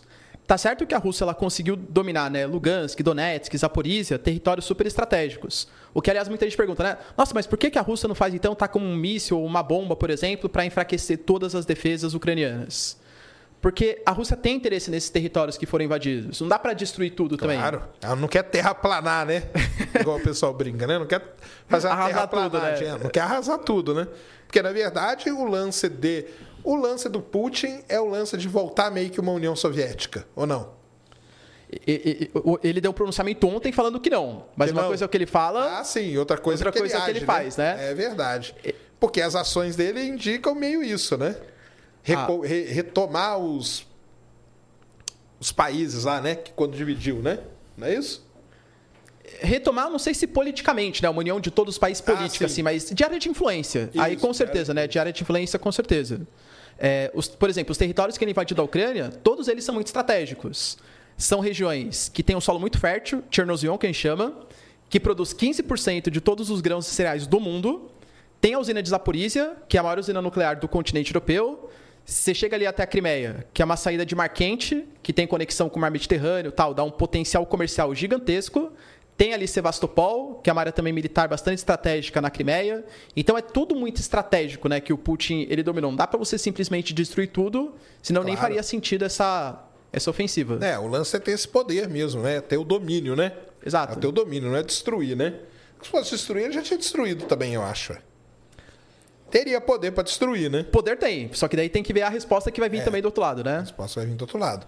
Mas o. Então, no começo eram eles ali e os ucranianos conseguiram segurar, né? E isso foi meio que minando os russos também, né? Porque aí você começa a gastar muito dinheiro, né? E aí você começa a ter crise interna numa coisa de outra, né? Hoje tá em que pé isso aí? Então, a- só- só reforçando isso, acho que um dos momentos mais difíceis para o Putin foi quando ele teve que fazer a convocação dos reservistas. Por quê? Porque naquele, uma coisa é o cara que está indo como voluntariado. Outra coisa é o cara que está sendo obrigado aí, né? É que nem, por exemplo, eu sou um reservista. Aí o Brasil está participando guerra, de uma vai guerra. a gente, vai chamar todo mundo. Pô, eu vou ter que abandonar meu filho, minha esposa, meus pais, pô, não, vai, não tá numa guerra, pô, entendeu? Aí, imagina, minha, esposa não vai mais gostar dessa, dessa ação, meus pais, enfim, entende? Então, meio que isso mina. Tanto que quando foi o Dia das Mães, o Putin ele chamou uma série de mães ali para dar, olha, seu filho tá sendo super importante, tal. Não que tenha mudado alguma coisa, né? Mas para tentar mostrar uma imagem que ele só fez essa convocação porque ele estava lutando contra o Ocidente, que a culpa na verdade não era da Rússia, a culpa é do Ocidente Que aí que ele está fazendo. colocando isso aí na cabeça da galera, né? Isso aí ele tem esse poder também, né? Sim, a Não tem máquina de negar. propaganda. É isso aí, é a máquina de propaganda que a gente falou. Mas aí então ele passou por esse momento aí porque ele perdeu muito, muito, muito soldado. Perdeu, né? Ou eles queriam ele queria reforçar mesmo. Acho que as duas coisas, né? Tanto porque perdeu, principalmente os mais experientes, né? Que foram na primeira linha de, de, de, frente. E teve que chamar mais gente, inclusive, para ficar na, na retaguarda dessa possível contraofensiva ucraniana, né? Que está de fato ele acontecendo. esperava que ia ter esse- essa resistência? Isso foi um erro estratégico dele, será? Sim, tanto que ele mudou o, o comandante general duas vezes ao longo do conflito, né? Por quê? Porque ele. Claro que ele nunca vai anunciar isso publicamente, mas eu acredito que ele ac- acreditava que ia ser uma coisa muito mais fácil. Não foi. Tanto que ele teve que recuar de Kiev, ele teve que eh, recuar de Kharkiv e centrou suas atenções só no sudeste ucraniano, que era a região que mais, estrategicamente mais interessava para ele. ali, aham. Né?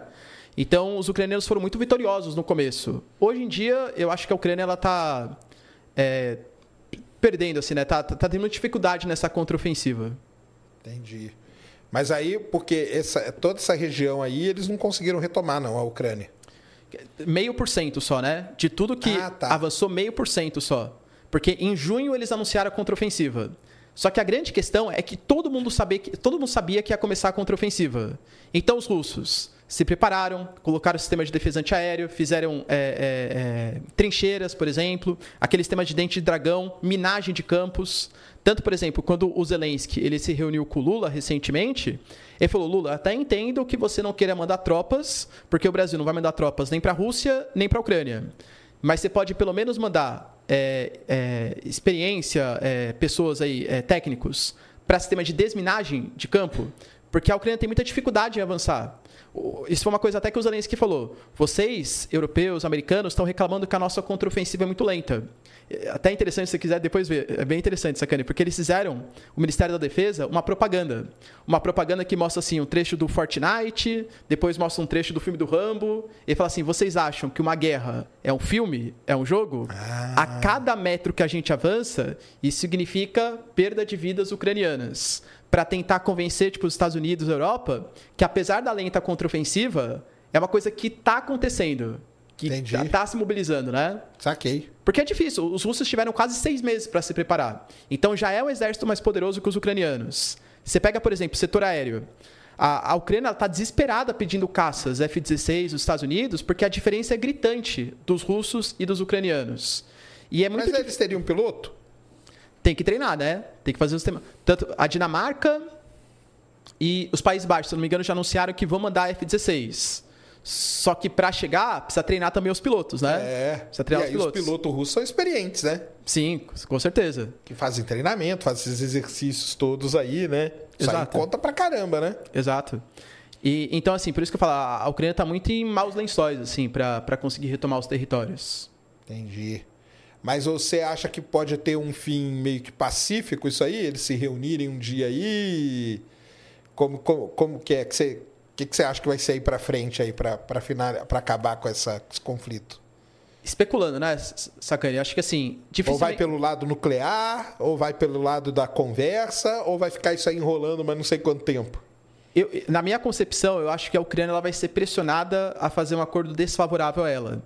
Por quê? Porque os países europeus e os Estados Unidos eles vão meio que cansar.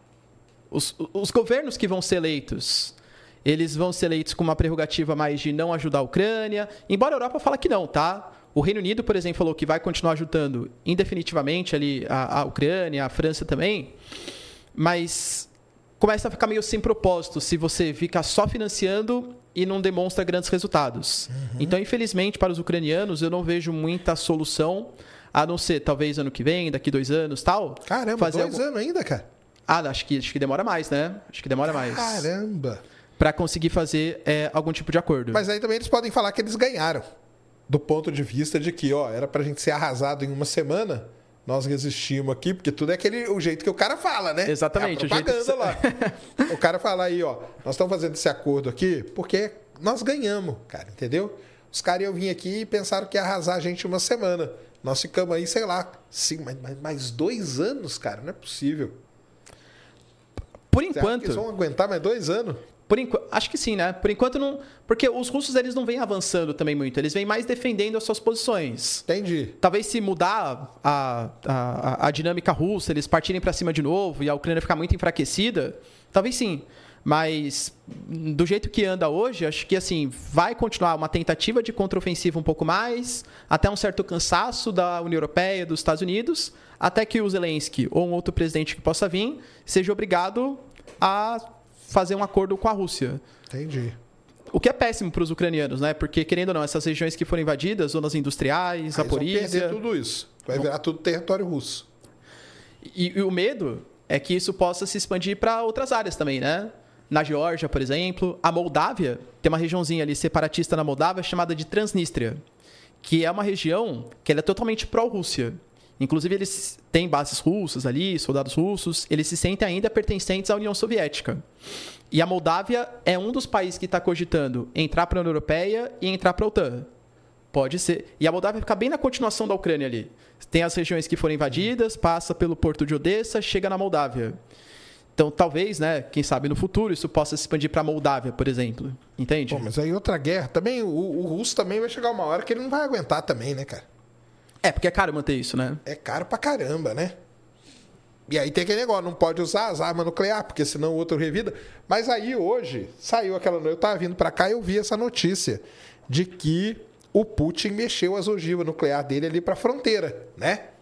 Mas ele disse que é só pra defender. Foi isso que ele falou? Falou que é só para defesa, né? Para dissuasão. Mas dissuasão. aí isso aí, defender com uma arma nuclear? Não existe isso. é. Como assim? Doideira, né? Exato, né? Tinha que levar uma bateria antiaérea, um negócio aí, você vai defender. Agora que põe uma arma nuclear ali, o cara vem com o avião, você joga um. um não tem. né? uma arma Loucura, nuclear no cara. né? né? De fato, é, é muito mais a questão da imagem ali, né? E tem gente especulando que isso pode ser, que nem eu falei, isso pode ser, por exemplo, essa arma nuclear posicionada ali, não seja só para dissuasão, porque a- deslocou para Krasnodar e para uma regiãozinha chamada de Abkhazia. Abkhazia, a história é um po- pouco, o que que aconteceu? Em 2008, a Geórgia, ela também queria um pouco mais se aproximar do Ocidente.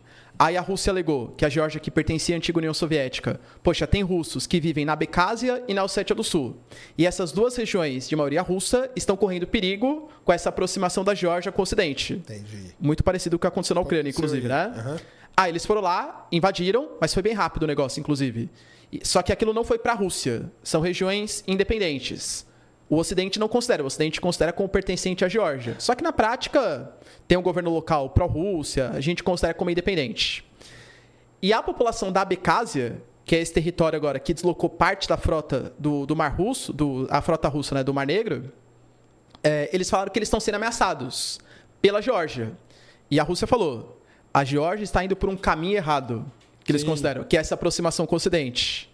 Então tem muita gente especulando que o que aconteceu com a Ucrânia possa acontecer no Com a futuro com a Geórgia também. Entendi. Assim como com a Armênia.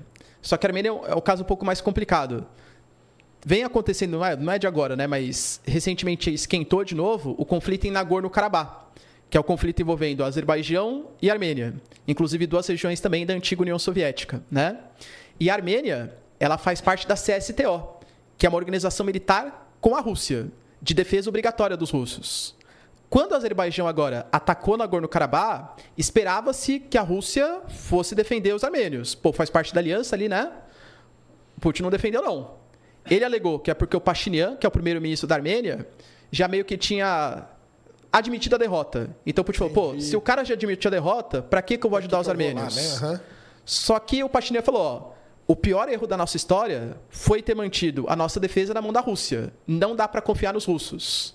A Armênia, vamos imaginar, fazer uma comparação com a OTAN, vai? A Armênia faz parte de uma OTAN russa, junto com os russos. Entendi. Ela fez exercícios militares com os Estados Unidos no mês passado. Caramba. Olha isso. cara. É como se a Alemanha fizesse um exercício militar com a Rússia, entendeu? Entendi. Hoje o Pashinyan loucura. se, se encontrou com o Zelensky, por exemplo. Ah, é? Se encontrou com o Zelensky. Eita, e aí? E, não, eles prometeram também fazer uma política de cooperação. A Armênia está muito decepcionada com os russos. E a Rússia falou: ah, eles estão indo por um caminho perigoso. A Armênia, na semana passada, ela assinou o TPI, o Tribunal Penal Internacional, o Estatuto de Roma, e hoje reconhece o Putin como um criminoso de guerra. Ou seja, o Putin, se pisar na Armênia, vai ser preso. Eita lá. Então, a- isso é uma outra coisa também. A Rússia, por estar se preocupando muito com a guerra Rússia e Ucrânia, por motivos óbvios. Esqueceu das outras fronteiras ali. Exatamente. O Cazaquistão, por exemplo, também é um grande aliado do- dos russos. A gente teve o presidente ali do país fechando um acordo com a Alemanha de fornecimento de, de gás e de recursos naturais. Ele falou: não, não é que a gente está abandonando os russos, mas a gente também vai vender gás aqui para a Alemanha. E querendo ou não, é uma redução da influência da Rússia, né? Então, a Rússia, por estar muito preocupada com as suas questões, vem esquecendo alguns outros aliados. Entendi. Isso é perigoso, né? Perigoso, perigoso. Perigoso pra caramba. Mas aí você acha que essa movimentação aí dessas armas aí dele hoje é, é meio que só pra mostrar também? É, eu acho que é só de dissuasão mesmo. Acho que é só pra, pra É que impressionar. a gente fica nessa, né, cara? Não, não Até o nada, dia que for alguma coisa. Até o dia, né? Até o dia que ele aperta o botão vermelho do negócio. Porque é foda. Por que, que ele foi mesmo? Porque é isso, né? É dar pressionada, é mostrar. Isso é muito importante, né? Nessas. É engraçado que a guerra, mesmo é, sendo uma guerra altamente tecnológica hoje, né? Com drones, com coisa de satélite e ataques cibernéticos e tudo, ainda essa parte aí continua, né? Ela é importante, né? Sim, sim. Essa tática de. É a guerra, é que a gente falou, né? A guerra híbrida. A guerra por. que você vai atacando por várias áreas, inclusive na área da propaganda. Que é, que, que é. Tem esse poder aí. Porque aí os caras veem aquele cara, o cara mexeu com aqueles negócios ali, e agora? Né? A gente tá aqui comentando, os americanos devem estar comentando agora. Os devem estar americanos devem estar loucos da vida. nós aqui, a gente convê que nós somos neutro, né? Nós, o Brasil é tudo pacífico, né? Imagina que você mora na Geórgia agora, sacane. Você Imagina tá só. louco. Não, mo- morar ali, para aquela região ali, ali tá tudo fechado, né? Ninguém vai. Como que é? Hoje não dá, né? Ninguém entra naquilo lá, né? Ah, por exemplo, a, a Polônia é uma região que ela tá com bastante. Tem uma regiãozinha. A Polônia é um país muito complicado, assim, politicamente Muito. e geograficamente falando. Anos, né? Há anos, inclusive. Tem uma regiãozinha chamada de Corredor Suwalki, que é uma região que conecta a Polônia, países bálticos, então Letônia, Lituânia e Estônia. Aí você tem a Bielorrússia, Belarus, que é um aliado da Rússia, e tem um esclave russo ali no Mar Báltico chamado de Kaliningrado. Né? Kaliningrado, conheço. Então, existe uma regiãozinha que fica no meio dessa área onde você tem Belarus e Kaliningrado, com forte influência da Rússia, e países bálticos e Polônia pertencente à OTAN. E, inclusive, o grupo Wagner, quando ele foi desmobilizado, eles acabaram indo para Belarus. Com o Lukashenko, Sim, acabou é treinando e tal, né? Isso mesmo. E a Polônia estava morrendo de medo, porque Belarus e Polônia também têm problemas fronteiriços. Antes de começar a guerra, inclusive, a Polônia ela tinha acusado Belarus, em nome da Rússia, de fazer um programa de é, imigração ilegal forçada. Como assim? Belarus atraía afegãos e a galera do Iraque de maneira proposital e jogava eles na Polônia, para causar uma crise migratória na Polônia, que faz parte da, da União Europeia, né? Nunca foi provado isso, mas possivelmente deve ter acontecido mesmo, tá? Então, assim, a a tensão entre Belarus e Polônia é muito grande. E a Polônia continua recebendo pessoas, vai pra. Eu lembro que eu até tava no, por exemplo, eu tava num podcast, acho que era com. o- Tudo bem falar que. Tá, concorrentes, né? tava, com, tava no Vilela, por exemplo. Vilela não é concorrente, não, é? É amigo, né? É amigo. Amanhã eu tô lá nele. Amanhã eu tô lá nele. Então, beleza. Eu tava no Vilela e foi acho que duas semanas antes dele ir pra Polônia. Eu falei, Vilela, meio perigoso ali, ó, porque. É, ele foi. Exatamente. Ele e o Igor foi também. Foi, né? Foi, eles foram junto. Eles foram junto. É, tá lá nessas regiões aí. Vai que acontece alguma coisa, fecha o país. Pronto, e aí? Você fica lá. Exato. Daqui 50 anos aparece lá o Vilela e o Igor, barbudo, assim tal, né? Igual aqueles filmes, né, que tem, né? É muito perigoso, cara. Tá louco aí nesses, pra esses cantos aí. E que é isso? E a Rússia tem um turismo forte também, né? Tem. Inclusive. Isso aí tá, deve, deve estar uma crise danada, né? Porque ninguém vai lá, né? Exato.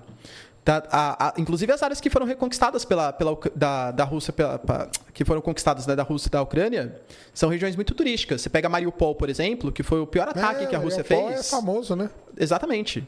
A Crimeia mesmo. Por exemplo, a conferência de alta que aconteceu na Crimeia é porque era o lugar preferido do Stalin. A Crimeia, ela sempre foi conhecida não pela guerra, hoje a gente só conhece pela guerra, pela reconquista e tal. Era ela sempre um- pelo lugar turístico ali, né? Isso. Era um ponto militar e lugar de turismo. Você pega as praias da Crimeia, tanto que você coloca assim no Google, Claro. Google Imagens Crimeia, É só praia. é pra parecer praia.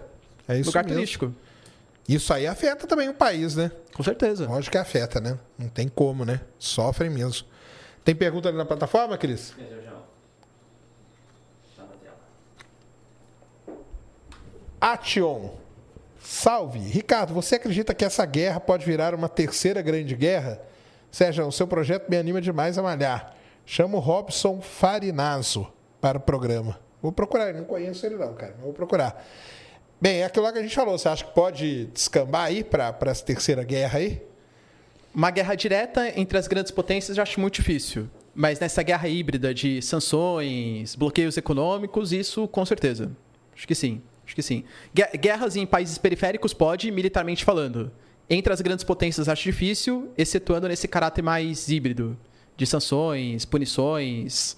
Mas militarmente, que nem eu falei, pode ser uma utopia minha, um idealismo, Entendi. mas acho muito difícil os Estados Unidos atacar a China ou a Rússia atacar os Estados Unidos pelo medo do revide. E uma coisa, essas coisas podem estar ligadas de alguma forma? Eu digo assim, ali, China com Taiwan e a guerra da Ucrânia com a Rússia. Por exemplo, pode acontecer algum movimento em um desses lugares que dispare uma coisa muito maior em outro? Como que é isso? Tem esse, esse problema ou não? Creio que sim. A China olha com bastante atenção a resposta que o Ocidente vai dar à questão ucraniana. Por quê? Porque se a resposta que o Ocidente der para a Ucrânia for uma resposta frágil, isso indica que uma eventual incursão em Taiwan também poderia dar uma resposta menor, entende? Entendi. Por mais que assim, Taiwan, que nem eu falei, tem uma obrigatoriedade de defesa militar com os Estados Unidos, coisa que a Ucrânia não tinha. Se o Ocidente demonstrar fragilidade, isso pode mobilizar, fortalecer com que os chineses também façam um avanço mais significativo em Taiwan. Que é aquele lance, né? Embora a gente a- analise, analise não, né? A gente veja duas coisas distintas, elas podem ter uma ligação que uma coisa pode disparar a outra, né? Sim. E aí pode acontecer um negócio desse, né? É, porque a gente está falando, por exemplo, da atuação da, da OTAN. E a OTAN, ela atua Em tudo, né? em tudo. Hoje a China, por exemplo, ela fala que os Estados Unidos está aumentando a sua OTAN asiática. Porque, recentemente, eh, tanto a, a Coreia do Sul quanto o Japão, eles foram convidados para Camp David, que é como se fosse uma colônia de férias ali né, dos Estados Unidos, para fazer uma reunião em que eles se comprometeram a fazer eh, um processo de desnuclearização da Coreia do Norte e conter o avanço da China.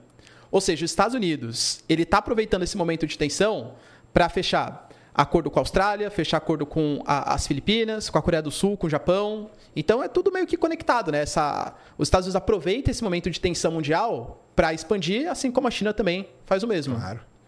E aí, numa. Vamos supor que, que descampe para uma guerra, sei lá, mundial, só uma especulação. Teve a Primeira Guerra, teve ali né, a divisão, na Segunda Guerra também, os aliados e tal. Se fosse ter uma guerra agora, como que ia ser essa divisão? Ia ser OTAN de um lado, BRICS do outro? Não pode, né? BRIC- BRICS nunca vai ser uma unidade militar. Ainda, mais, ainda mais agora, né? Entendi. Com, com essa expansão. do- até antes de responder isso, Sacani, é, isso é uma coisa também importante. Falar assim, meu Deus, o Brasil está se aliando militarmente com países e tal. Uma coisa é a OTAN, outra coisa são os BRICS. Por exemplo, falar que vai ter uma unidade militar entre China e Índia, jamais. Entre Etiópia e Egito agora, dois países que entraram. Etiópia e Egito têm conflitos gigantescos pela disputa do Rio Nilo, por exemplo. Jamais que eles vão fazer algum tipo de acordo militar. Entre, é, é, é, por exemplo, Emirados Árabes e Arábia Saudita, entende? O Irã possivelmente vai entrar nos BRICS no futuro próximo. Vai fazer uma parceria militar com a Arábia Saudita. Então, assim, Hoje os BRICS eles estão virando uma voz do sul global, mas uma voz muito mais econômica do Entendi. que propriamente militar. Militar. Não acho que vá descambar para esse lado militar, Então não. seria isso. Mas um lado seria a OTAN. Né? Se tivesse uma guerra assim, uma, um, um grupo seria a OTAN. Com, com alguma, com algumas dissidências. A Hungria, por exemplo, a Hungria está meio mais pro lado pró-Rússia ali. A Turquia é um país dúbio também. A Turquia, ao mesmo tempo que agrada a Ucrânia, negocia com o Putin. O Erdogan chama o Putin de grande amigo, por exemplo. Entende? Sim.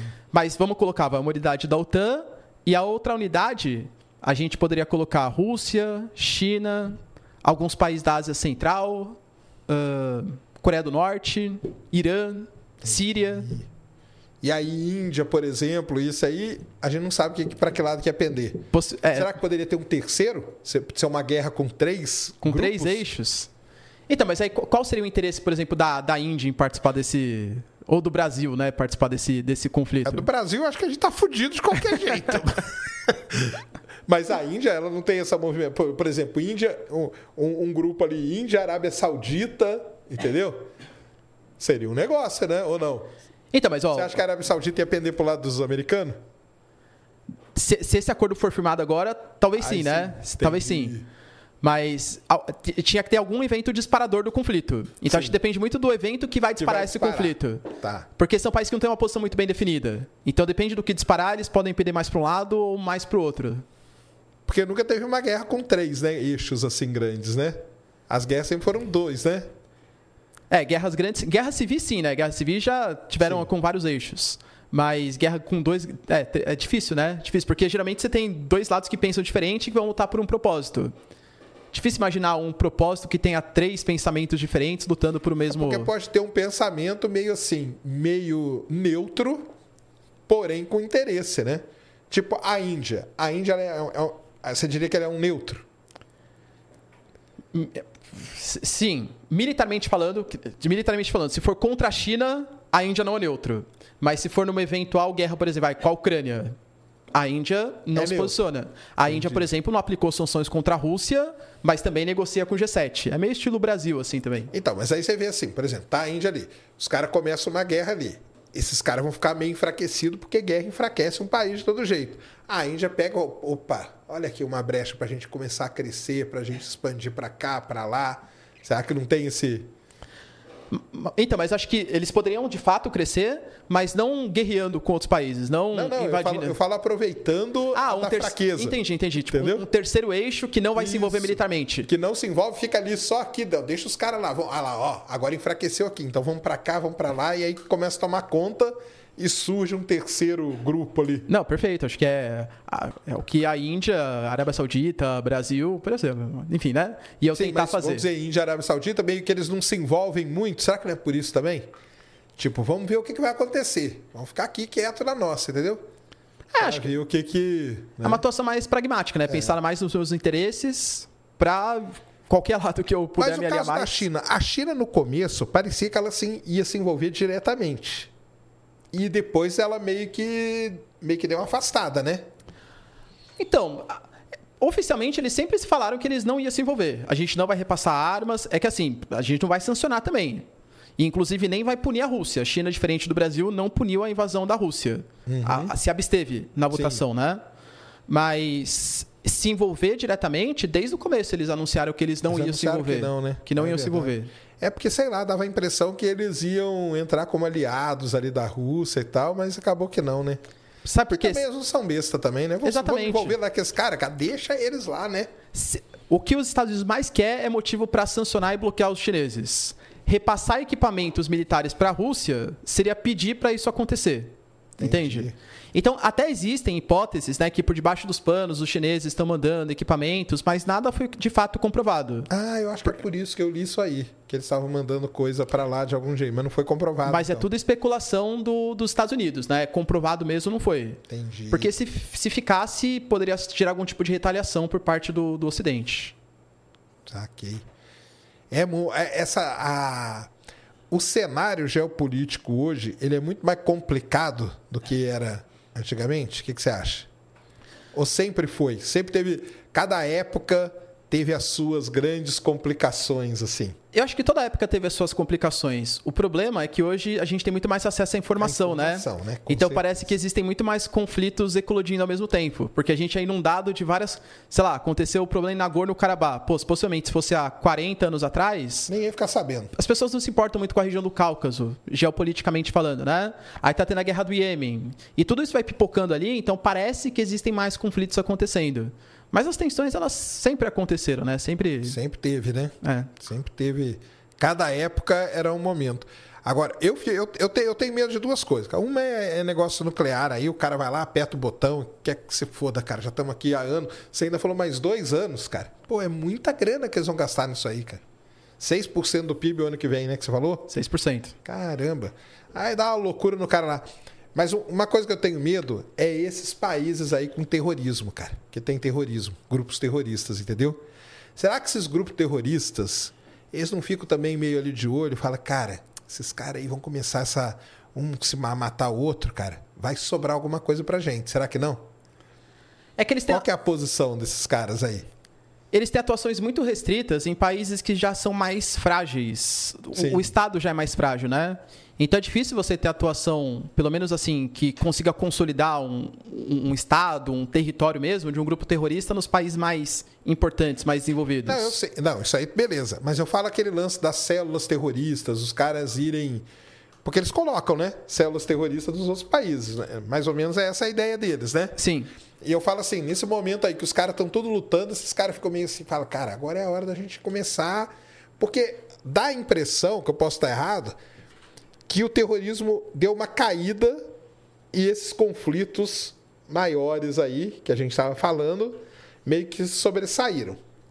Do que era na época ali, na, na ali na época Talibã, é, Al-Qaeda, essas coisas, parece que o terrorismo estava mais em alta, com atentados, atentados na embaixada americana, navio, não sei o quê, o Trade Center e tudo. E hoje parece que está meio o contrário. É isso mesmo ou não tem nada a ver? É porque assim, a- acho que é muito vai muito da informação também, né? Sim, Mas, por exemplo, certeza. você pega o Boko Haram, ele continua atuando na Nigéria. O- Sim. Por exemplo, hoje, os golpes que vem acontecendo na África, em Burkina Faso, no Mali, eh, no Níger, na... Eles estão ali atuando ainda.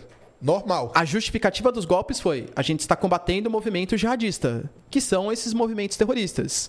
Então eles continuam acontecendo. É que, como hoje existem conflitos mais importantes, eles acabam sendo menos divulgados pela mídia. E também porque acontece em países menos importantes, porque acaba não atingindo diretamente os países. Porque a, gente meio que generaliza, né? Ah, grupo terrorista. Mas existem grupos e grupos terroristas, cara. né? Aham. Por exemplo, você nunca vê o Talibã fazendo atentado em outro país, porque o interesse deles é a consolidação de um território ali naquele espaço que eles têm. A Al-Qaeda é diferente, o Estado Islâmico é diferente, por exemplo. E esses grupos que a- a- atuavam mais internacionalmente, eles de fato se enfraqueceram.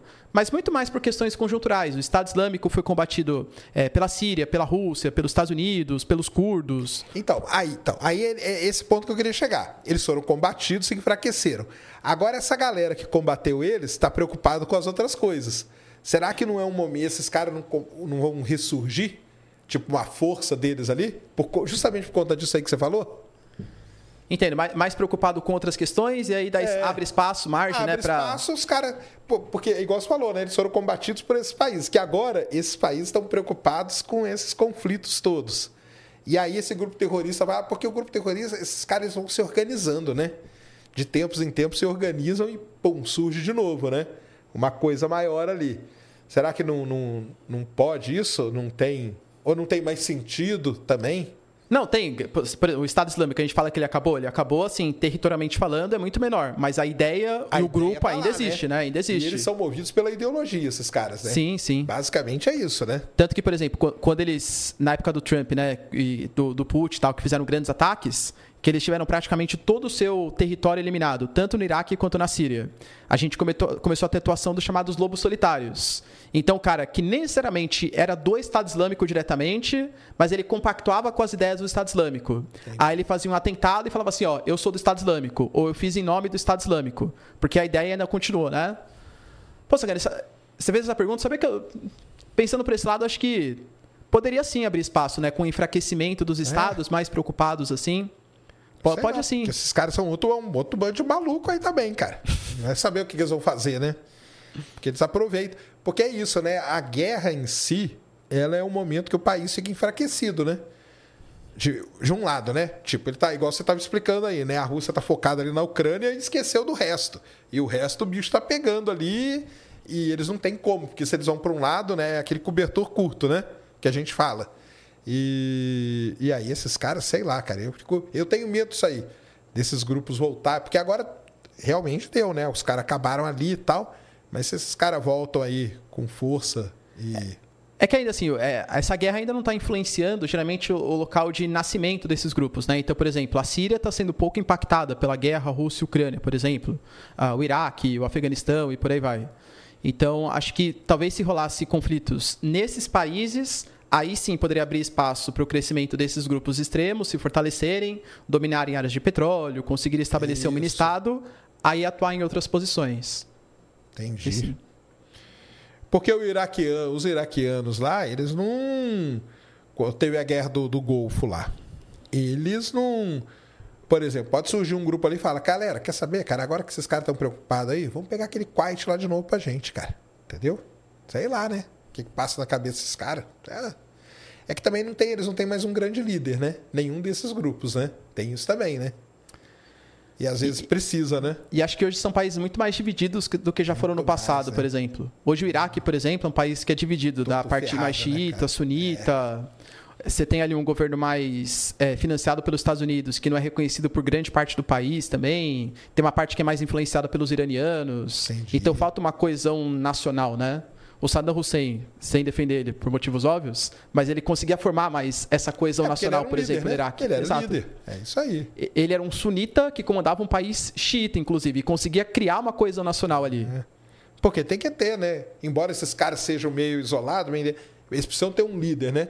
Pelo menos o cara que impõe a ideologia na cabeça deles, né? Igual o Bin Laden, né? Coisa do tipo, né? Aí quando você mata um, um cara dele, o pessoal fala, ah, não adianta matar esse cara porque eles têm várias células. Mas não, cara, você mata um líder é um negócio, é um impacto muito grande para um grupo, cara. Para a imagem do grupo, para a liderança mesmo, Claro. né? Por exemplo, o, o próprio grupo Wagner hoje, com a morte do Prigozhin, Exatamente. Meio que acabou, né? o Putin, ele até chamou uma das lideranças do grupo Wagner, e aí, olha as coincidências, né? Esse cara, que era, pertencia a uma das, da cúpula do grupo Wagner, ele foi o único que não estava no avião que caiu. E ele era um dos mais aliados do Putin. Então suspeita-se, né? Enfim, né? Cara, Enfim, né? Não vai nesse avião, não. Não, só uma Melhor dica. você não ir. hoje- Melhor você não ir. Premonição, melhor você não ir. E ele foi colocado pelo Putin para ser a liderança de novos grupos mercenários. Olha só. Por quê? Porque o Putin tá precisando. Entendi. Só que você chamar de volta o grupo Wagner pega meio mal, né, pro Putin agora. Pô, o grupo Wagner fez um motim e tudo tal. Então, possivelmente vai um pegar exatamente, mas com os mesmos combatentes, só que com nome diferente, né? Porque muda a própria concepção do que é. Então, a, a morte do Prigogine, por exemplo, enfraqueceu bastante a ideia do grupo Wagner. Na África, porque o Grupo Wagner tem atuação em praticamente todos os países ali do Sahel, do sul do, do, do Saara, né? Tem atuação muito forte. Então, na África, eles continuam atuando, mas muito mais com lideranças regionais. Meio que causou um racha do que é o Grupo Wagner. Ucrânia-Rússia, do que é o Grupo Wagner na África. Entendi. É, você tira o grande líder, cara. Tirou o grande líder, é, acontece isso, né? Perde aquela, aquela mente. Porque esses caras, esses caras assim, ou mercenários, ou terroristas, eles vão muito pela ideia, né, cara? É muito guiado pela ideologia, né? Sim. E a ideologia tem que ter um cara que tá ali impondo, falando, e não sei o quê. Por isso que o Saddam tinha esse poder, o, o Bin Laden tinha esse poder, o Prigogine tinha esse poder, né? Que era o cara que tava ali, era uma imagem. Os caras olhavam pro cara e falavam, cara, nós estamos por causa da ideologia daquele cara ali. Aí o cara morre agora? O que nós vamos fazer? Os caras ficam meio perdidos, né? Dá até, dá até uma ideia de fragilidade do grupo também, né? Exatamente. Total. Querendo ou não, o cara é um ser humano, mas ele representa a liderança do grupo, né? Exato. E aí, o meu medo é, nesses momentos assim de tensão, surgir um novo cara desses, entendeu? Porque isso pode acontecer, né? Surge um novo cara ali que, cara, agora é comigo aqui, ó. Nós vamos nessa, nessa toada aqui e tal. E se esse cara vira um líder mesmo, essa galera toda vai junto, né? Eles têm esse poder aí, né? Mas eu penso, Akane, que acho que dependeria muito mais de enfraquecimento nesses países do que Entendi. exatamente numa guerra dos países desenvolvidos, Os países, né? Saquei. É. É muito complicado, né? O mundo é muito complicado, né? Sim. Hã? Mas é interessante, vai, é legal, é legal, né? Não, é legal pra caramba. E o que é legal também, cara, é, é ver esses ciclos, né, cara? Porque eu, por exemplo, eu acompanhei a Guerra do Golfo, entendeu? Acompanhei. Tanto que quando começou a Guerra do Golfo, eu queria ser jornalista, cara. Porque aquela cobertura da CNN lá foi sensacional. É o que a gente tinha, tá, pessoal? Isso é 1990. Não tinha nada. A única coisa que tinha, não tinha nem internet na época. Era só vendo ali pela televisão e tudo mais e tal. Aí depois vem as Torres Gêmeas, né? Eu estava até em Campinas na, na época que aconteceu e tudo. E você vai acompanhando, né? O mundo vai, vai, vai mudando, né? Mas não muda tanto, né, cara? É sempre guerra, é sempre coisa assim, né? E sempre por questão de interesse, sempre econômico, né? Acaba sendo, sempre É questões econômico ou territorial? Porque esse negócio territorial parece que é uma coisa da história da humanidade, né? De sempre ter um território maior, sempre ter, ser dominante, né? Vamos dizer assim. Como que é isso? Mas mesmo a motivação é, é, territorial, ela acaba sendo por um viés econômico também. Ah, sim. Por que, que eu vou expandir meu território? Ou pela questão de fazer mais áreas de fronteira, para conseguir ter acesso ao oceano, para conseguir ter acesso a algum tipo de recurso natural. Exatamente. Então a motivação da história ela acaba sendo sempre o viés econômico, né? É, a expansão do território vai estar ligada a isso, né? Exatamente. Vai estar ligada à economia do, de um país, né? Cara, mas eu fiquei triste falar que ainda vai durar dois anos esse negócio, cara. Ô, caramba. É, então, eu- eu não vejo o Zelensky muito motivado a fazer um acordo agora e muito menos a Rússia. Então acho que ainda vai. Isso é meio um consenso aí, o pessoal que, que, que estuda com isso aí fala que vai demorar ainda. Sim, É? sim, sim. Acho que esse momento agora vai ser essencial, esse momento de inverno e saber como que o Ocidente vai se comportar nessa ajuda à Ucrânia. De uma possível paralisação da tá contraofensiva. acostumado com o inverno também, né? Mas uma coisa é você sobreviver ao inverno, outra coisa é você batalhar e conquistar territórios no inverno, né? Aí é, é diferente. Ainda mais porque a Rússia, o que, que os caras fazem? Eles atacam ponto de infraestrutura, de energia, de saneamento e tal. Pô, imagina você batalhar numa frente de batalha no meio do inverno sem energia, sem aquecimento. Sem... Aí complica bastante, né? É. É o inverno russo aí de novo, né? Será? Sempre, né? Sempre. Sempre é o inverno russo, né? Os caras não conseguem, cara. É muito é complicado. Por isso que eles têm um. O, o exército deles é treinado para isso, né? Mas, não, mas eles já passaram o inverno também, né? Como que passaram o último inverno? Então, mas foi um momento meio de paralisação do. Ficou meio que assim, nenhum lado avançava para nenhum dos, ah, entendi. nenhum dos, nenhum Agora dos lados, nós estamos né? num momento que está tendo essa movimentação. que vai começar. O John Kirby, que é um dos secretários ali dos Estados Unidos, É. ele até falou: Ucrânia, vocês têm que dar conta ali de fazer mais avanços nas próximas seis ou oito semanas. Porque, depois, vai o bicho começar vai pegar. e aí vai paralisar. E paralisar é mais tempo para a Rússia montar suas defesas. Se por um lado, possivelmente, vai dar mais tempo para chegar o Abrams para a Ucrânia, para treinar os pilotos, para chegar os caças F-16, pelo outro, a Rússia vai ter mais tempo ainda para conseguir mobilizar a sua defesa. Então, o próprio Zelensky fala, por exemplo, porque o Brasil, uma das coisas que ele propõe para fazer uma paz é o tal do Clube da Paz.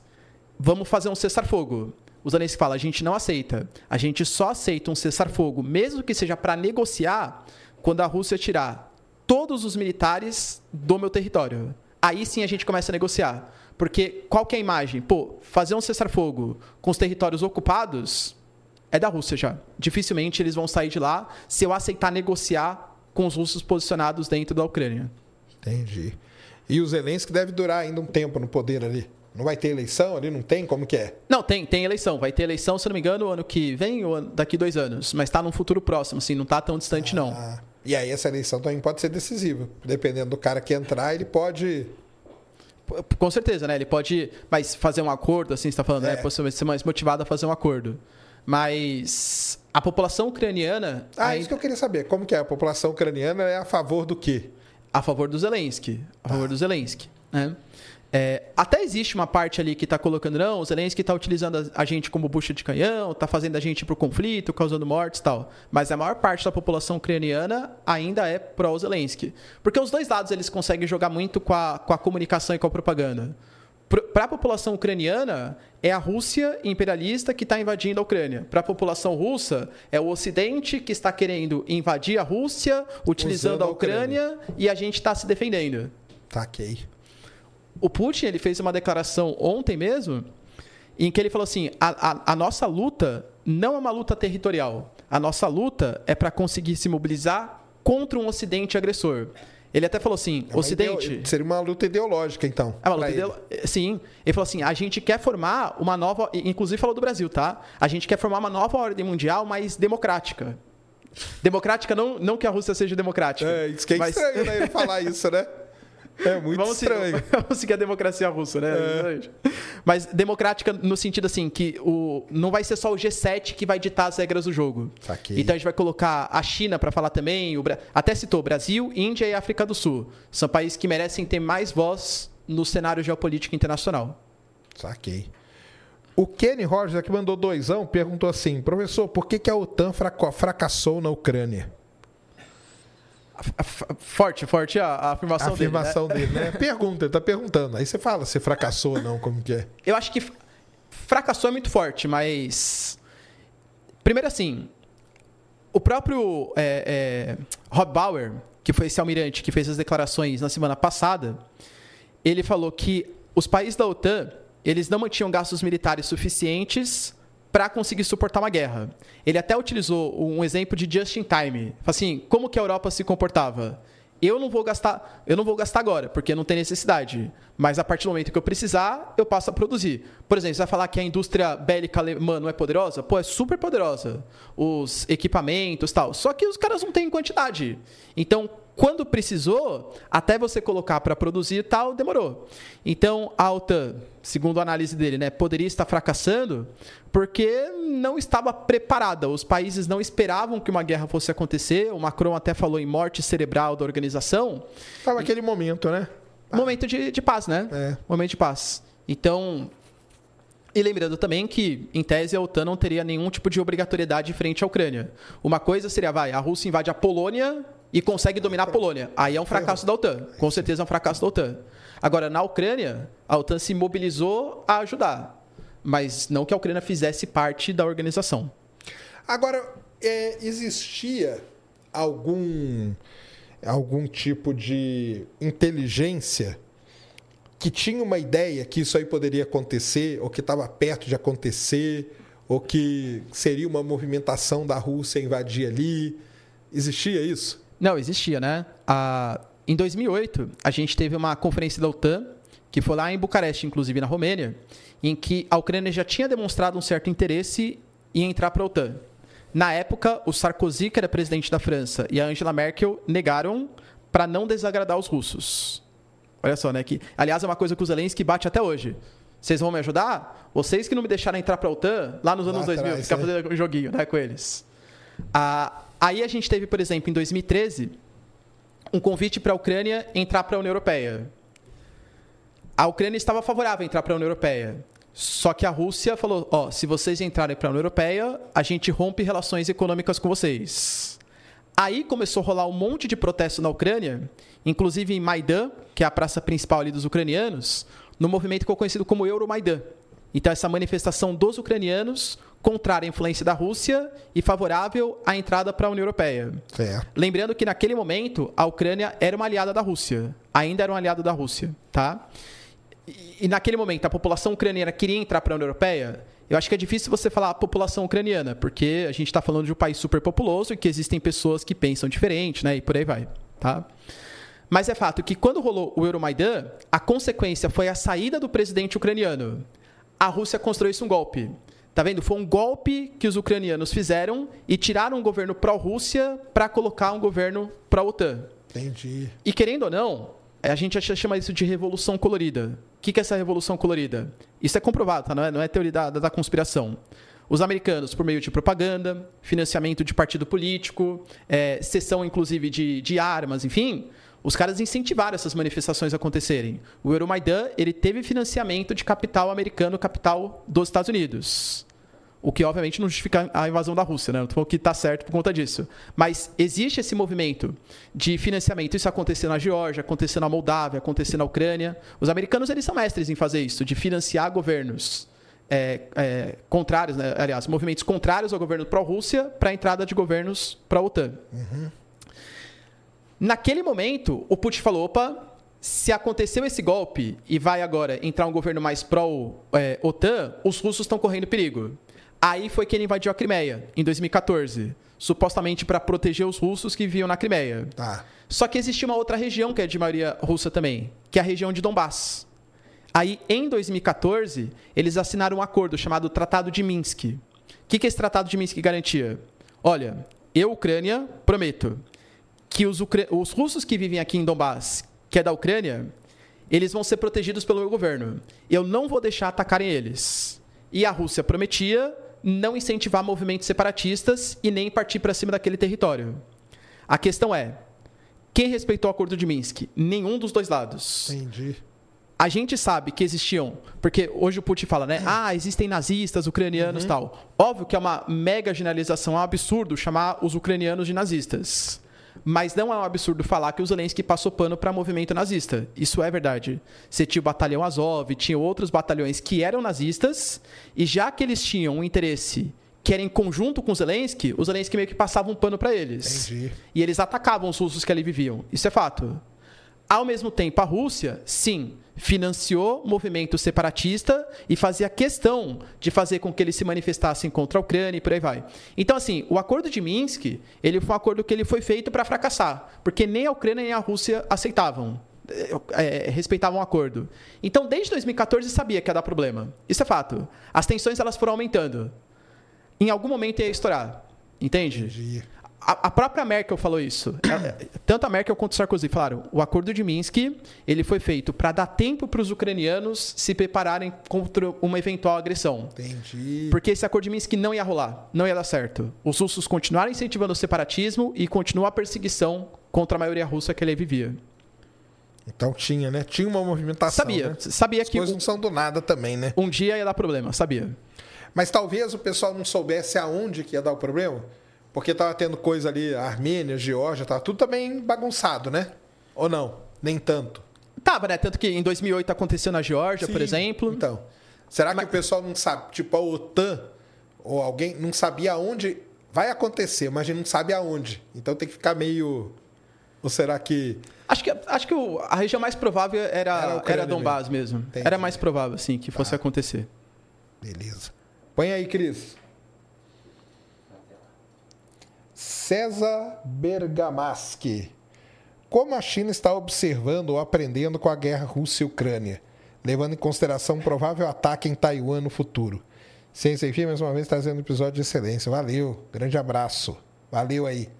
Como que ela tá? Ela tá. Você acha que ela tá olhando para isso e, a- tirando alguma lição?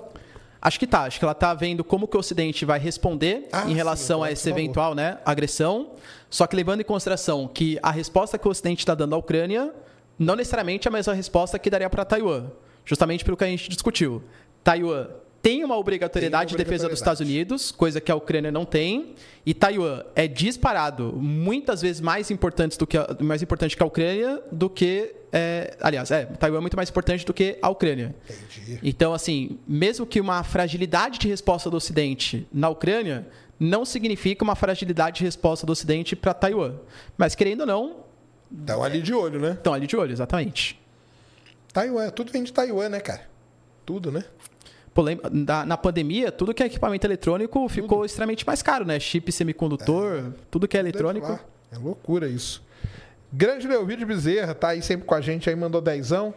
Ele tá perguntando aqui, há uma corrente de pensamento dominante na geografia, atualmente como ciência, no caso do objetivo científico,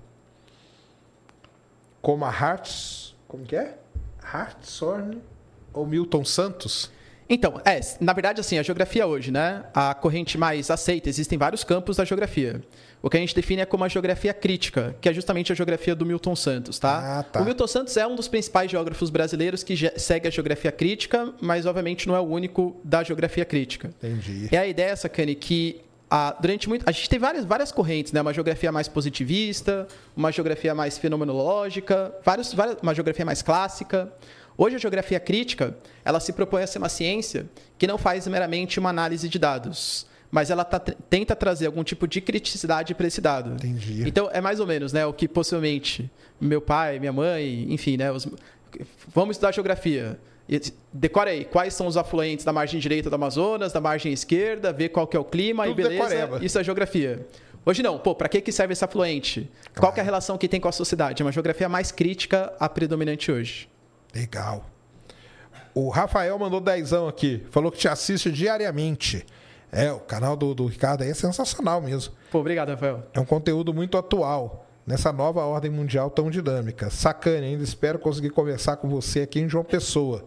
Como faço? Dia 13 tem ingresso ainda, cara. Vamos lá. E dia 14 estaremos vendo o eclipse no lugar, eu não sei se eu posso falar aonde que nós estaremos. Mas acho que posso sim. Estaremos lá na Uniesp, tá? Para quem quiser ir lá ver o eclipse com a gente, estaremos lá. ou dia 13 na nossa na nossa no nosso evento lá, eu, Schwarza, Pirula, toda essa galera aí. Vou colocar o, o link Isso, coloca aí pra galera. E, e- e aí, como que você resolveu ir pro YouTube, cara? Então, eu lecionava em cursinho, e aí eu fui convidado para lecionar num cursinho online, que é o ma- maior que tem do Brasil e tal. E aí, foi aí, inclusive, que eu voltei mais para essa parte de geopolítica. Porque eu estava meio que no início de carreira tal, e me ofereceram aula de atualidades. Falei assim, mas você é bom em atualidades? Falei, pô, sou ótimo tal, né? Queria aula, né? Tô, me especializo em tudo. E aí eu peguei aula de atualidades lá e de geografia também. E aí eu comecei a, a colocar alguns conteúdos no meu Instagram. Colocar assim algumas notícias, gravar uns stories com análise. E aí os alunos falaram: "Ah, professor, que legal, tal, tô gostando, meu meu Instagram começou a crescer". E aí falaram: "Pô, faz um canal no YouTube também". Só que daí meio que brigava com a empresa que eu trabalhava. Aí eu criei o canal, acabei saindo da outra empresa.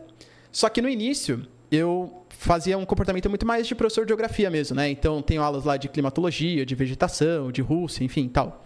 Você É. fazia aquela a pauta mais fria que a gente diz, né? Exatamente. Entendi. Era- eram aulas mesmo, para o cara que está pensando no pré-vestibular. Entendi. Só que quando acontecia alguma coisa importante, sei lá, a guerra civil do Iêmen, eu fazia uma Aí análise você mais. vinha com, com, com o hard news ali. Exatamente. Tá. Quando começou a guerra Rússia e Ucrânia, na verdade, até antes de começar, quando a Rússia estava mobilizando as suas tropas próximas da fronteira com a Rússia, eu gravei um vídeo. Aí esse vídeo, sacane, se não me engano, pegou 700 mil, 800 mil. Eu falei, caramba, isso aqui tá, né? Aí, é, fala assim, e um monte de comentário, pô, que legal, gostei muito da sua análise, faz outro. Aí no dia seguinte, surgiu uma notícia nova, daí eu fui lá e fiz outro. Aí, você pegou um monte. Especializou em guerra da Ucrânia com a Rússia. Exatamente. E aí, é, eu já eu já trabalhava com isso, né? Então eu já pesquisava bastante. Aí eu só fui repassando assim pro YouTube. Eu falo que hoje meu canal, ele não é nem mais tanto de geografia, porque eu não dou muito mais aula, assim, aquela mais classicona. É muito mais de análise geopolítica, né? Eu vou Geopolítica, fazendo né? uma análise geopolítica dos fatos. Sim, com certeza. Não, é legal pra caramba. E é nesse. É, o bom é que é conteúdo pra sempre, né? Porque o mundo vai estar acontece. sempre em guerra. Sempre vai ter uma guerra. aconte- Uma não, né? Várias, né? Na verdade, né? Exato. Várias acontecendo por aí, né? Então nunca fica. Nunca fica sem.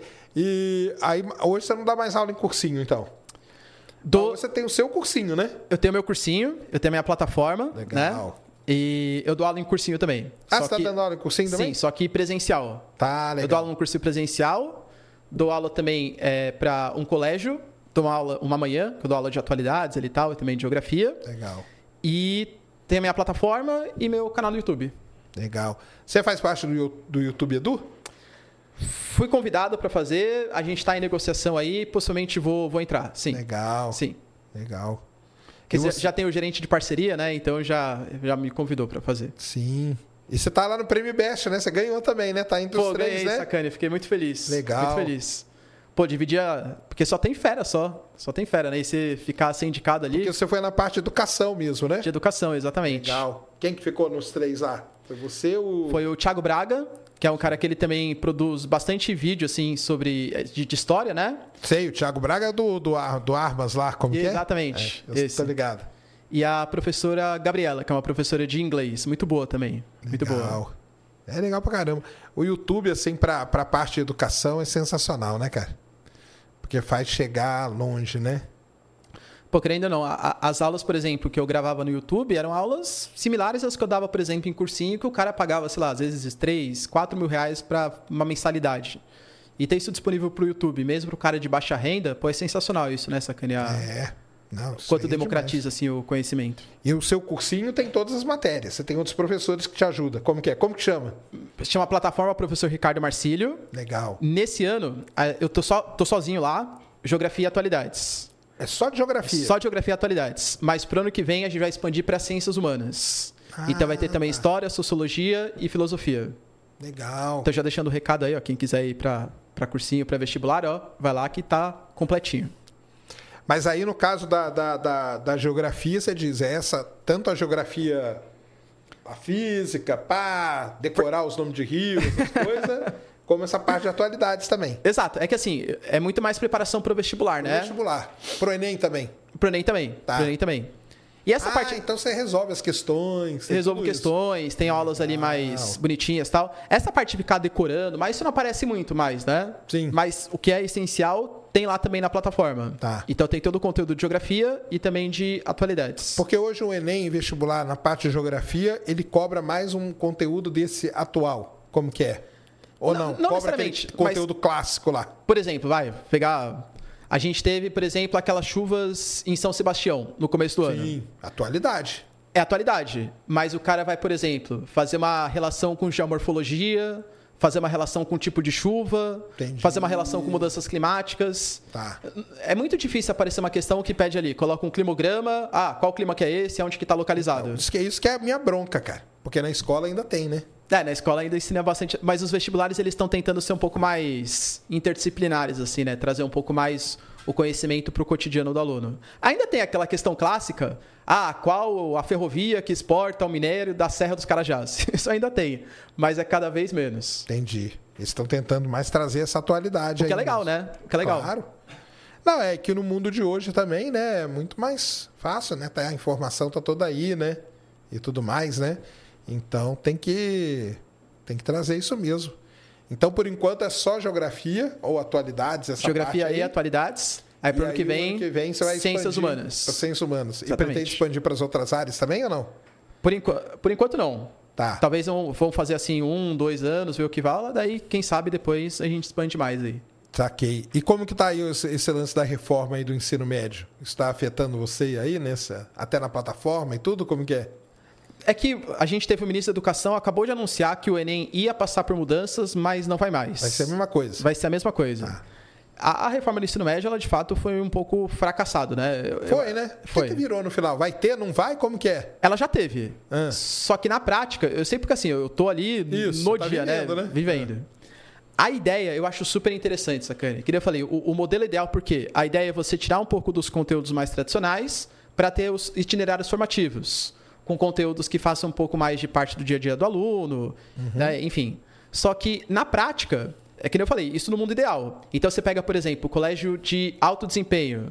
Pô, os caras conseguem ter ali trabalho de campo, laboratório, consegue pagar bem o professor para ele desenvolver todo o conteúdo programático de uma matéria, porque é difícil. Uma coisa, por exemplo, eu ensinar geografia, que é uma coisa que eu me formei, que eu leciono há, sei lá, 15 anos.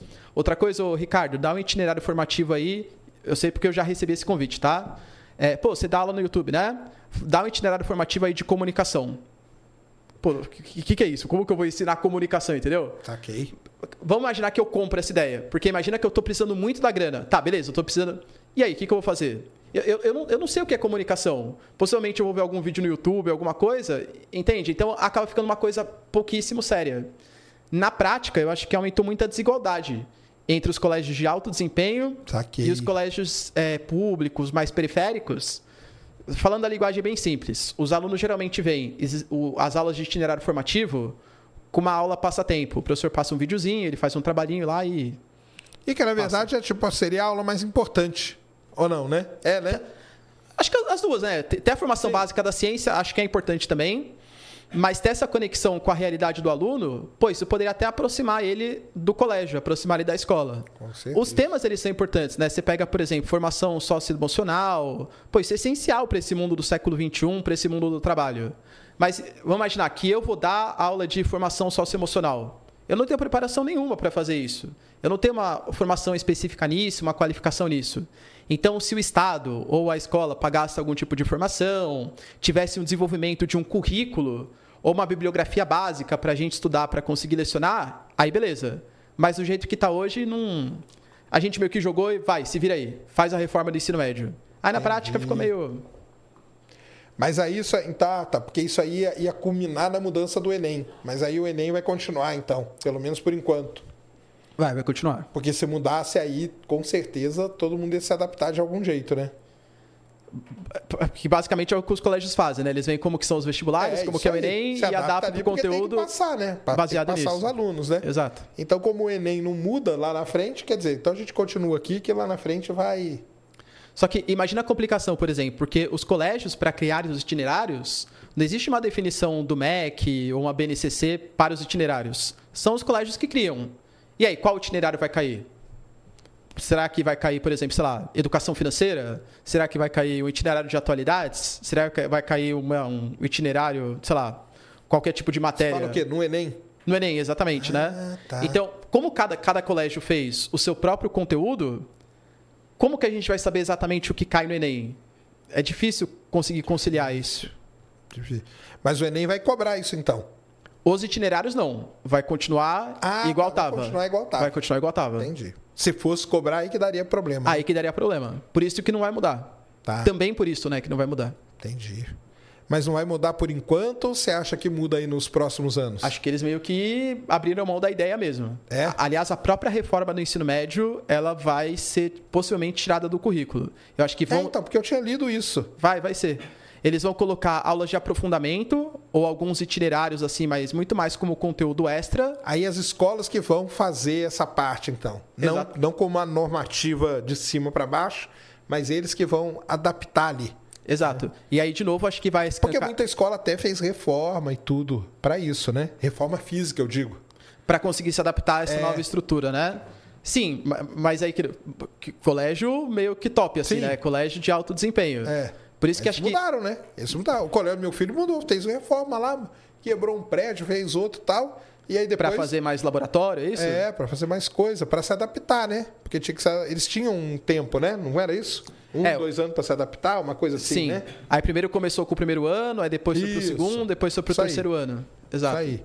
Aí agora eles vão ter que aproveitar aquilo ali de algum jeito, né? A mudança que eles fizeram, né?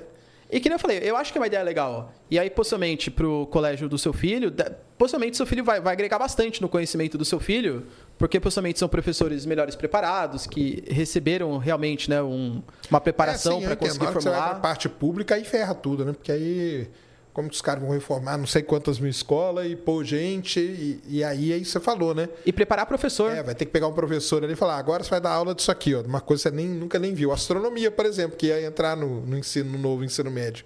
Eu tava feliz por causa disso. Não, pô, eu acho super importante, super relevante ter isso. Só que concorda que, sei lá, você pegar um professor de, sei lá, de física que nunca teve contato aprofundado É, com isso. Vai E ensina aí. besteira.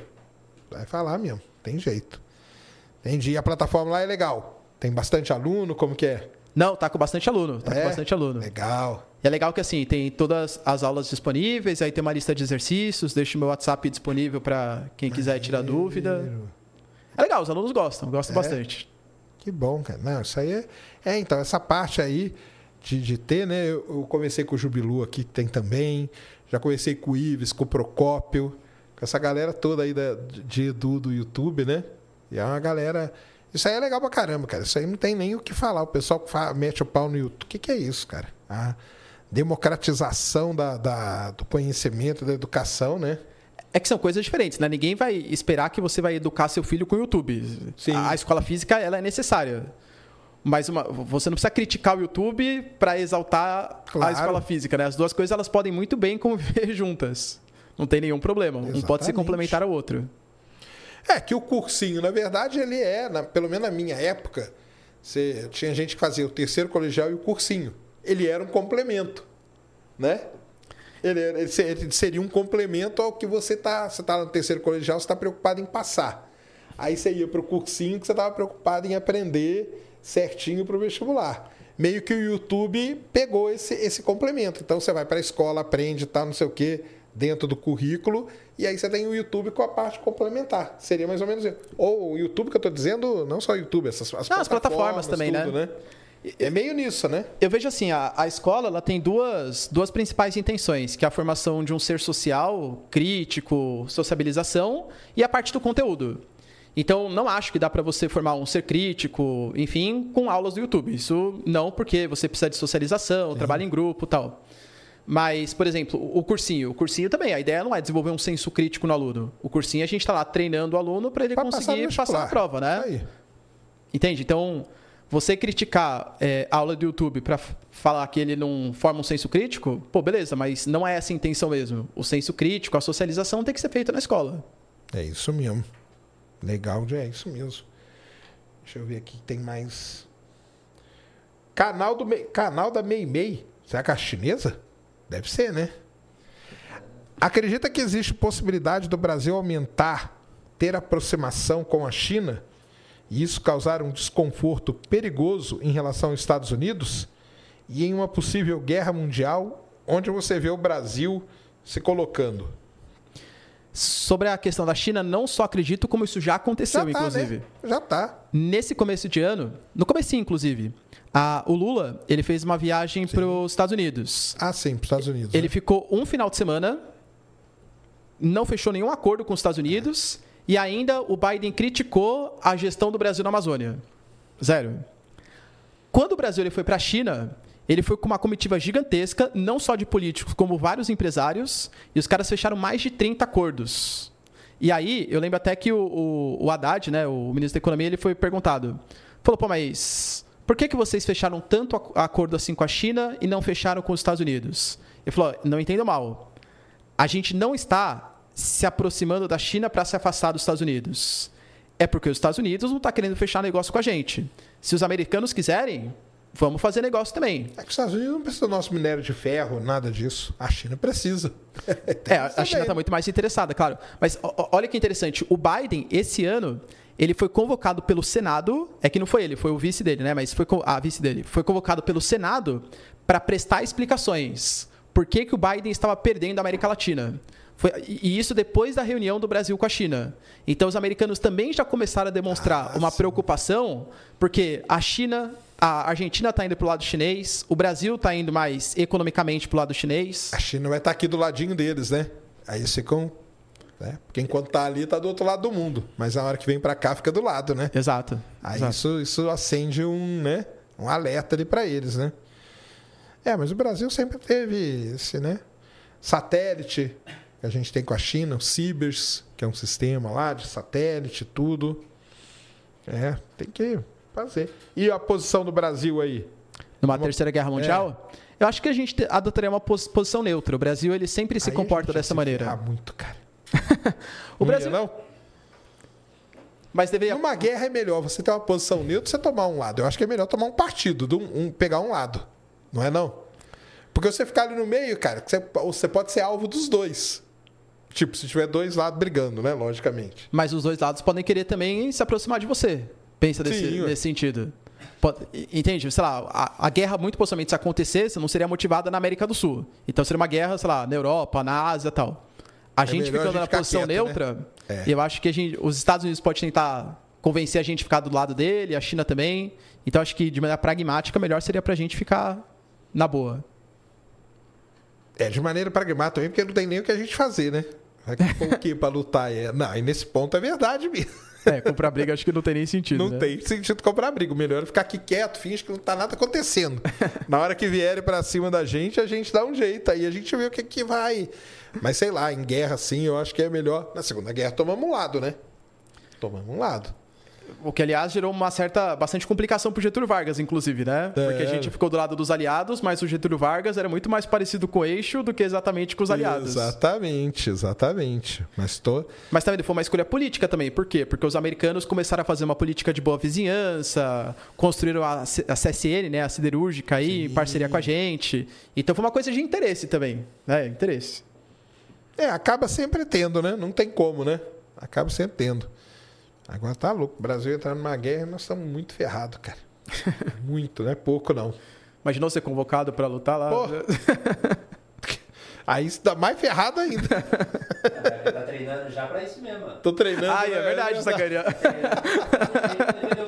ah, mas eu sou velho, cara. Eu vou ser o primeiro lá, bucha de canhão, que o pessoal chama. Você vai lá na frente para atrair os caras, né? Não é isso? Exato. Vai lá na frente para atrair. é doideira.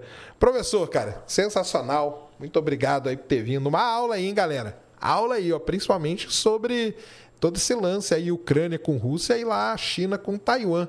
São os dois pontos hoje mais quentes assim do mundo. De mais Sim. tensão em, em, nível mundial. Eu acrescentaria também a questão Irã e Israel. Acho que é um outro problema Irã que poderia Israel. causar Isso também. O pessoal não fala muito, né? Não fala, mas está tenso ali. Israel com um governo mais extremo, fazendo uma reforma judicial. Hum. A gente teve, por exemplo, esse ano, um, entre aspas, greve do, do setor militar de Israel. Por exemplo, Benjamin Netanyahu, ele precisava fazer uma visita à Itália. Ele teve que fechar um acordo com a aviação civil porque nenhum militar queria se dispor a levar ele para a Europa. Caramba! Por quê? Porque consideram que com a reforma judicial hoje em Israel, Israel está se transformando numa ditadura. Pô, e Israel é cercado pelo Líbano, pela Síria, pela, pela faixa de Gaza, Hamas. É, Só é, um lugar tranquilíssimo. Pô, nem fala. Demonstra- Estão em guerra o quê? Há 5 mil anos, né? Exato. Tem guerra ali, né? demonstrar uma fragilidade militar para Israel é problemático. Macho demais. Os caras só ainda existem como Estado porque eles são muito mais poderosos que o resto, mas muito mais poderoso. Israel é um berço ali de desenvolvimento econômico e militar muito superior aos seus vizinhos. Demonstrar fragilidade nesse momento, com tantos grupos rivais no entorno, é bem problemático. E o Irã se aproveita disso. O Irã financia Hezbollah, financia a Jihad Islâmica, financia o Hamas, para desestabilizar Israel. Então acho que é um outro conflito que poderia dar um probleminha aí em nível mundial. É. Mas em, em- em ranking, assim, o que, que você colocaria? De perigo para o mundo? É. Ch- China e Taiwan disparado, Rússia e Ucrânia, Irã e Israel. Ah, é? É. Mesmo China e, e Taiwan nem ter começado.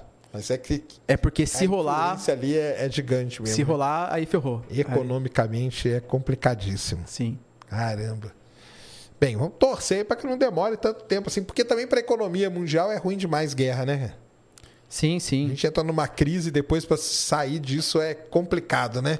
Você vê os países europeus aí tudo, tudo aumentando a taxa de juros, aí dificulta a abertura de novas empresas, começa a travar a economia, desemprego. É, é ruim, É um complicado. momento que não é bom mesmo. Não é bom, não. Mas é isso aí. Cara, muito obrigado mesmo. Deixa aí onde que o pessoal te encontra, como que faz, sua plataforma, seu Insta, seu YouTube, tudo aí. Bom, meu Instagram é arroba prof. Ricardo Marcílio, tá? Tem meu canal do YouTube, que é o que eu posto vídeos diários, professor Ricardo Marcílio, Tá todo dia com vídeo lá, né? todo dia. E nessa, e nessa linha de hard news agora, né? Exatamente. Sem fazendo análise assim, né? Eu pego as principais notícias do dia e tento dar uma analisada. Quais as causas, consequências possíveis. Acho que tá, tá bem Ah, interessante. é legal pra caramba. Eu acompanho lá, vejo sempre. Pô, valeu, Secari. Vejo sempre. orgulho. É bom ficar atualizado, né, cara? E... Eu não sou da área, mas tem que ficar atualizado, né? Porque vai que, né? Exato. E também tem a minha plataforma, né? Pra quem quiser ir prestar vestibular, enfim, acho que é legal, legal também. Que tem análises, aulas bem é, completinhas, tal, com lista de exercício, é, dúvidas aí. Plataforma Professor Ricardo Marcílio. E agora que tá chegando perto do Enem aí, dá uma. Dá, dá um gás final aí, ó, pra um mandar gás, bem na né? prova, exatamente. O pessoal tem que dar um gás mesmo, né? Tá aí, ó. O pessoal falando aqui que você é o melhor professor de geografia do Brasil, ó. Oh, que honra. Muito obrigado. É isso aí, não. Legal demais. Muito obrigado mesmo por ter vindo aí, cara. Valeu, Sacani, pelo convite. Vai voltar aí mais vezes. Porque como não acaba essas guerras mesmo, né? Sempre vai ter assunto, assunto tem. Não, assunto sempre tem, cara. Sempre tem. Vamos ver. Tomara que venha aqui pra gente falar como que ficou a paz se resolva aí nos próximos meses. E aí você vem aqui pra explicar o que aconteceu. Porque sempre é bom ter essa, essa análise aí, É. validada. Uma coisa é. Torço pra isso também, embora duvide um pouco, viu, Sacani? Entendi. Mas, mas torço, torço mesmo. É. Ou o cara apertar o botão. Aí ferrou. Aí ferrou, né? Vai apertar não, Put. Segura essa mão aí, cara nervosa sua. Mas valeu demais, viu? Muito obrigado. Galera, é isso aí então. Valeu. Amanhã estarei no Vilela. Amanhã estarei lá no Vilela. Bater um papo, mas amanhã acho que sou só eu. Isso quer dizer que deve levar pelo menos umas 4 horas. Umas 6 horas então. Não umas 12, igual eu já fiquei lá. Fiquei 12 horas. 12 lá. horas? É, fiquei 12 horas lá na Vilela, cara. 7 da noite às 7 da manhã. Passou a madrugada, fa- Madrugada lá, discutindo umas coisas muito loucas. Passei, fiz a- o debate lá, criacionismo versus evolucionismo. Nós ficamos 12 horas lá Ah, trocando. que tinha mu- muitos convidados, não era? Tinha uns seis, se eu não me engano, né? Eu, Pirula, o Felipe Raime, do outro lado o, o João Paulo, o Eberlin. E aí, a loucura. A loucura. Quem não assistiu ainda, vai lá. 12 horas de papo, você vai se divertir. Te garanto. E alguém mudou de opinião? Ninguém mudou de opinião, não. Não adiantou pra nada. É, 12 horas pra nada. Mas beleza, galera. Então, eu tô lá no, no, no Vilela amanhã. É, domingo, meia-noite, vai ter um canal livre, aquele programa da Band, e eu vou estar lá também. Falando tudo sobre o James Webb. Tá? Então, várias descobertas aí do James Webb. Vou estar lá conversando. E semana que vem é o Eclipse. Beleza? Então, quem não for, espero todos lá em João Pessoa para a gente poder poder trocar uma ideia e ver o eclipse, que é um momento muito especial aí, né? Que é legal pra caramba. Então é isso aí. Professor, valeu demais. Muito Obrigado obrigado, a todos. Valeu. E aí, o que, que deu o Palmeiras? Tá nos pênaltis. Tá nos Tá pênaltis? Tá nos pênaltis. Ah, não acredito. Sério? E aí? Acabou, acho que acabou de, chegar nos pênaltis. Deixa eu dar um F5 para esse mudou. Foi um a um o jogo? Deixa eu ver. Pô, parece que ganhou Boca Juniors, parece? Ah, é? Como que tá aí, galera? Boca ganhou? Parece que tá. Ah, tá aqui 2x4, só que daí eu não sei se é a final, acho que se já ganhou mesmo. É, Ixi, Boca vence Palmeiras nos pênaltis, ó. foi. É, então é isso mesmo. Aí, venceu. ó. Ah, tá vendo? Olha aqui, ó. Pra você, palmeirense, tá aqui, ó. O Juca palmeirense. Continua. É agora. Agora. Aqui, ó. Continua a saga atrás do Mundial. Ou seja, continua sem Mundial, né? Esse ano. continuar mais um tempo com a piada. Minha esposa é palmeirense, eu não posso ficar muito feliz, então eu tô feliz só por dentro, só, tá? Entendi, entendi. É, tá, Boca ganhou. O pessoal tá confirmando aqui. Boca ganhou. É isso aí. Então é isso, galera. Boa noite a todos. Valeu demais. Muito obrigado pela companhia. É aí, quase 3 mil pessoas vieram aí acompanhar com a gente. Pô, ó. que legal. Legal demais. Valeu demais. Deu aí, Cris? Deu demais, Sérgio. Então tá bom. Grande abraço a todos. Muito boa noite. Fomos.